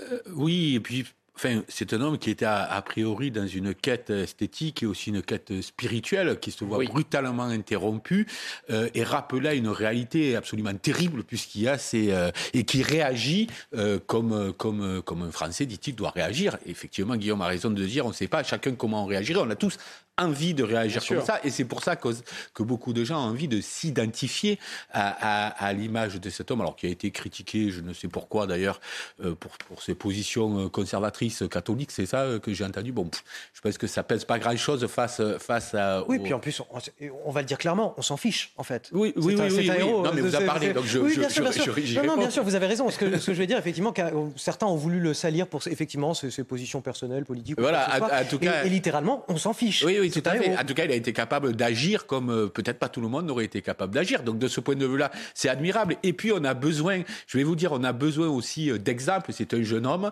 euh, et, on n'a plus beaucoup d'exemples. Regardez en politique, les gens nous donnent qui sont nos représentants, nous donnent souvent le sentiment de rouler pour eux-mêmes. Donc chaque fois qu'il y a un, acte d'une grande générosité, d'un grand altruisme, on est tous surpris parce que malheureusement nos représentants ne nous paraissent pas capables de tels actes. Et c'est bien dommage. Ce qui est fort aussi, c'est qu'il a appelé, euh, a appelé les autres à intervenir. Il a dit aidez-moi à le maîtriser. Et en fait, on se rend compte que face à l'émergence du mal, euh, il n'y a pas de fatalité. En fait, euh, si les gens réagissent, ils cessent de subir. Allez, on va passer euh, au reste de l'actualité, les vacances d'été qui approchent. Vous êtes déjà nombreux euh, à vous organiser pour ne pas laisser votre maison sans surveillance. Chaque année, euh, la période estivale enregistre un pic de cambriolage. Alors, quelles sont les solutions pour partir aujourd'hui sereinement en vacances? On vous les donne avec ce reportage en Loire-Atlantique signé Jean-Michel Decaze. Pour surveiller les maisons pendant les vacances, en dehors des alarmes, certains propriétaires font appel à la famille qui vient habiter sur place. Des sociétés de gardiennage proposent à des couples de retraités de s'installer. Dans les lotissements, on compte d'abord sur ses voisins, surtout les seniors, tout en restant discret pour que le quartier ne soit pas reconnu. Quand il y a quelque chose de suspect ou quoi que ce soit, euh, un ou deux voisins, ça fait des messieurs à la retraite, préviennent en fait le président du lotissement qui après nous avertit par mail. Ils avertissent, euh, bah, tiens, on a vu euh, telle, telle voiture rôder, enfin méfiez-vous. Ça permet de partir plus tranquille, d'autant plus que c'est on fait ça entre voisins très très proches. Cette commune près de Nantes a passé un accord voisin vigilant avec la gendarmerie. En France, 5700 mairies ont signé. Toute personne qui voit un fait inhabituel peut contacter la brigade par téléphone ou sur un site dédié. J'ai vu deux personnes passer avec un véhicule et au bout d'un moment, j'ai trouvé ça bizarre de ne pas avoir de lumière. Comme mon voisin s'était fait cambrioler quelque temps avant, euh, on lui avait volé quand même pas mal de nourriture dans ses congélateurs. Bon, ça nous met quand même en confiance de savoir que les, la gendarmerie, si on l'appelle, interviennent sur euh, ces, ces problèmes-là. Selon le ministère de l'Intérieur, les cambriolages ont baissé de 40% dans les quartiers des voisins vigilants. Ce qui nous amène à 9h45 sur CNews, c'est l'heure du rappel de l'actualité avec vous Sandra Chombo. Le chef de Wagner annonce une rébellion armée. Il est entré dans la ville de Rostov, en Russie, avec ses troupes. Il affirme avoir pris le contrôle de plusieurs sites militaires, dont un aérodrome. De son côté, Vladimir Poutine accuse le leader du groupe paramilitaire d'avoir trahi la Russie. Il ne laissera pas une guerre civile se produire et appelle à l'unité. Solstice du millénaire, un spectacle son et lumière s'est tenu hier soir au Mont-Saint-Michel. Il a retracé l'histoire de l'abbaye, icône classée patrimoine mondial UNESCO. Plusieurs tableaux se sont succédés jusqu'à 1h du matin. Objectif des organisateurs, célébrer la splendeur du site et marquer cet événement historique. Victor Wembanyama reçu comme une rockstar au Texas. La nouvelle recrue des Spurs est arrivée hier à San Antonio. Le prodige français de 19 ans a été accueilli par quelques 300 supporters à sa descente d'avion. Certains d'entre eux portaient déjà son maillot floqué avec le numéro 1. Un enfant sur six présenterait des troubles de santé mentale. C'est le constat qui ressort de deux études publiées cette semaine. Euh, l'une est notamment présentée par Santé publique France. Deux études qui nous montrent dans quelle proportion finalement le Covid a touché les plus jeunes dans notre pays. Les explications de Corentin Brio. Les spécialistes alertent sur la santé mentale des enfants depuis la crise du Covid. Selon une étude réalisée en pleine pandémie, 17% des enfants entre 3 et 17 ans manifestaient des troubles. 10% des garçons et 7% des filles présentaient des difficultés psychosociales. Ils sont d'ailleurs 12% à avoir consulté un professionnel de santé pendant cette période. Évidemment, cette période a été anxiogène pour beaucoup de monde et les enfants en ont un peu subi les, conséquences. Par ailleurs, eux-mêmes ont été limités dans leur capacité de ventiler leurs émotions. Hein. Beaucoup sont restés enfermés à la maison. Selon une autre étude réalisée en 2022, 13% des enfants entre 6 et 11 ans présentent des problèmes, qu'il s'agisse d'un trouble oppositionnel, d'irritabilité ou un comportement querelleur, d'un trouble émotionnel, comme l'anxiété ou la phobie, ou encore d'un trouble de l'attention. Pour prévenir ces émotions, il y a des signes chez l'enfant qui alertent. Alors on doit s'inquiéter chez un enfant qui a du mal à dormir, qui a des réveils nocturnes, qui a beaucoup de mal à s'endormir, qui fait des cauchemars, un enfant qui euh, a du mal à se faire des, camarades, un enfant qui s'oppose en, permanence, euh, un enfant qui aussi a du mal à se, à se concentrer. En 2021, le site de prise de rendez-vous en ligne Doctolib a enregistré une hausse de 102% des demandes de consultation chez les psychologues. Messieurs, pour finir, si je vous parle de Harrock, est-ce que ça vous dit quelque chose? Non. Alors c'est que vous n'êtes pas allé au salon du Bourget. C'est pas grave, on va vous y emmener euh, ce matin sur CNews. C'est la star de cette 54e édition euh, du salon du Bourget, ce drone de combat tricolore Cocorico, c'est un drone français euh, qui est, pour la première fois dévoilé au salon aéronautique. télécommandable à des milliers de kilomètres, ce prototype est là pour séduire l'armée française. Parce qu'aujourd'hui, l'armée française utilise un, drone américain, le Reaper. Le Reaper. Exactement, bah, ça vous connaissez. Ouais, bah il, était temps, il était temps parce que ça fait, ça fait quand même 20, 15 ans maintenant que les armées demandent. Je savais que ça allait vous intéresser ce sujet. Mais on attendait le drone européen, il n'est jamais venu. Alors quels sont les atouts de cet engin Made in France sur place? Michel Chevalet nous explique tout. Salon du Bourget, bien entendu, pour le grand public, c'est le choix aérien. Là, ils sont servis.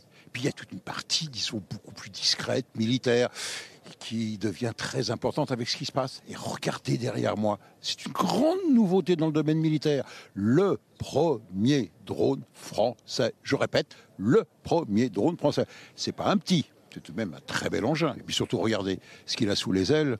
Vous avez la capacité d'emport, 3000 kilos. Et surtout, c'est un début pour l'industrie française. Ce drone, il sert à effectuer des missions de surveillance, de contrôle des, zones économiques exclusives. Il sert à faire du renseignement, du soutien, de la reconnaissance pour les opérations de frappe de haute intensité, mais c'est également un nœud de communication puisqu'il est relié au combat connecté. Euh, ce qui est euh, nouveau, c'est que c'est un drone qui est entièrement français, qui a été conçu dans nos usines en France. Reste tout de même une chose, ça, j'oserais dire, c'est un premier début, bravo, mais surtout, il faut mettre enfin sur pied une véritable filière du plus gros jusqu'au plus petit. il en impose quand même notre, euh, notre drone tricolore. Là. Oui, vous allez dire que je suis grincheux, mais sans ce fantasme de drone européen, on l'aurait eu depuis 15 ans déjà. Allez, tout de suite, les sports avec euh, du basket et l'euro féminin. Ah, désolé. Votre programme avec Groupe Verlaine, centrale photovoltaïque à poser en toute simplicité n'importe où. Groupe Verlaine, connectons nos énergies. Un gros morceau, rien de moins. Face à la Belgique, l'équipe de France n'en fait pas mystère, elle devra sortir le grand jeu. C'est vraiment une équipe qui est complète. C'est une équipe qui se projette vite vers l'avant, se passe très bien la balle, qui lit très bien les, euh, les situations de jeu. Si les Bleus ont livré un match abouti contre le Monténégro en quart de finale, les Belges, elles aussi, ont de quoi impressionner. Autour de leur joueuse phare, Emma Messman, premier triple-double de l'histoire de l'Euro féminin contre la Serbie, tenante du titre, et Julie Allemand. Deux grosses, deux grosses joueuses euh, qu'on voit, qu'on voit un peu plus, mais les autres font aussi le, le boulot. Se projeter, ça, ça nous emmène à perdre un peu d'énergie. On a envie d'être concentré et centré sur ce match-là d'abord. On fait notre petit chemin euh, petit à petit et, et euh, on est assez confiante euh, sur ce qu'on peut faire. Une partition de haut vol, voilà la copie à rendre. Pour oser rêver d'un titre européen, l'objectif affiché des Françaises qui leur échappe depuis 2009. Vous avez regardé votre programme avec Groupe Verlaine. Isolation thermique par l'extérieur avec aide de l'État. Groupe Verlaine, connectons nos énergies. Je, sais, Guillaume Bigot, on va demander une heure de plus pour cette matinale week-end, décidément. On, ne peut pas continuer comme ça, vous avez beaucoup trop de choses à dire. Rendez-vous demain. Rendez-vous demain, évidemment, dans la matinale week-end sur CNews avec vous, Guillaume Bigot, d'autres invités. Merci à vous, Frédéric Durand. Merci comme euh, tous les samedis euh, avec nous dans la matinale également. Restez avec nous dans un instant. Vous retrouvez Bonjour Docteur Millot, euh, Brigitte Millot, qui vous donne ce matin des conseils pour bien profiter du soleil sans prendre de risques. Ça tombe bien, il fait très très beau ce week-end. Donc écoutez Brigitte Millot, c'est dans un instant, juste après la pause sur CNews.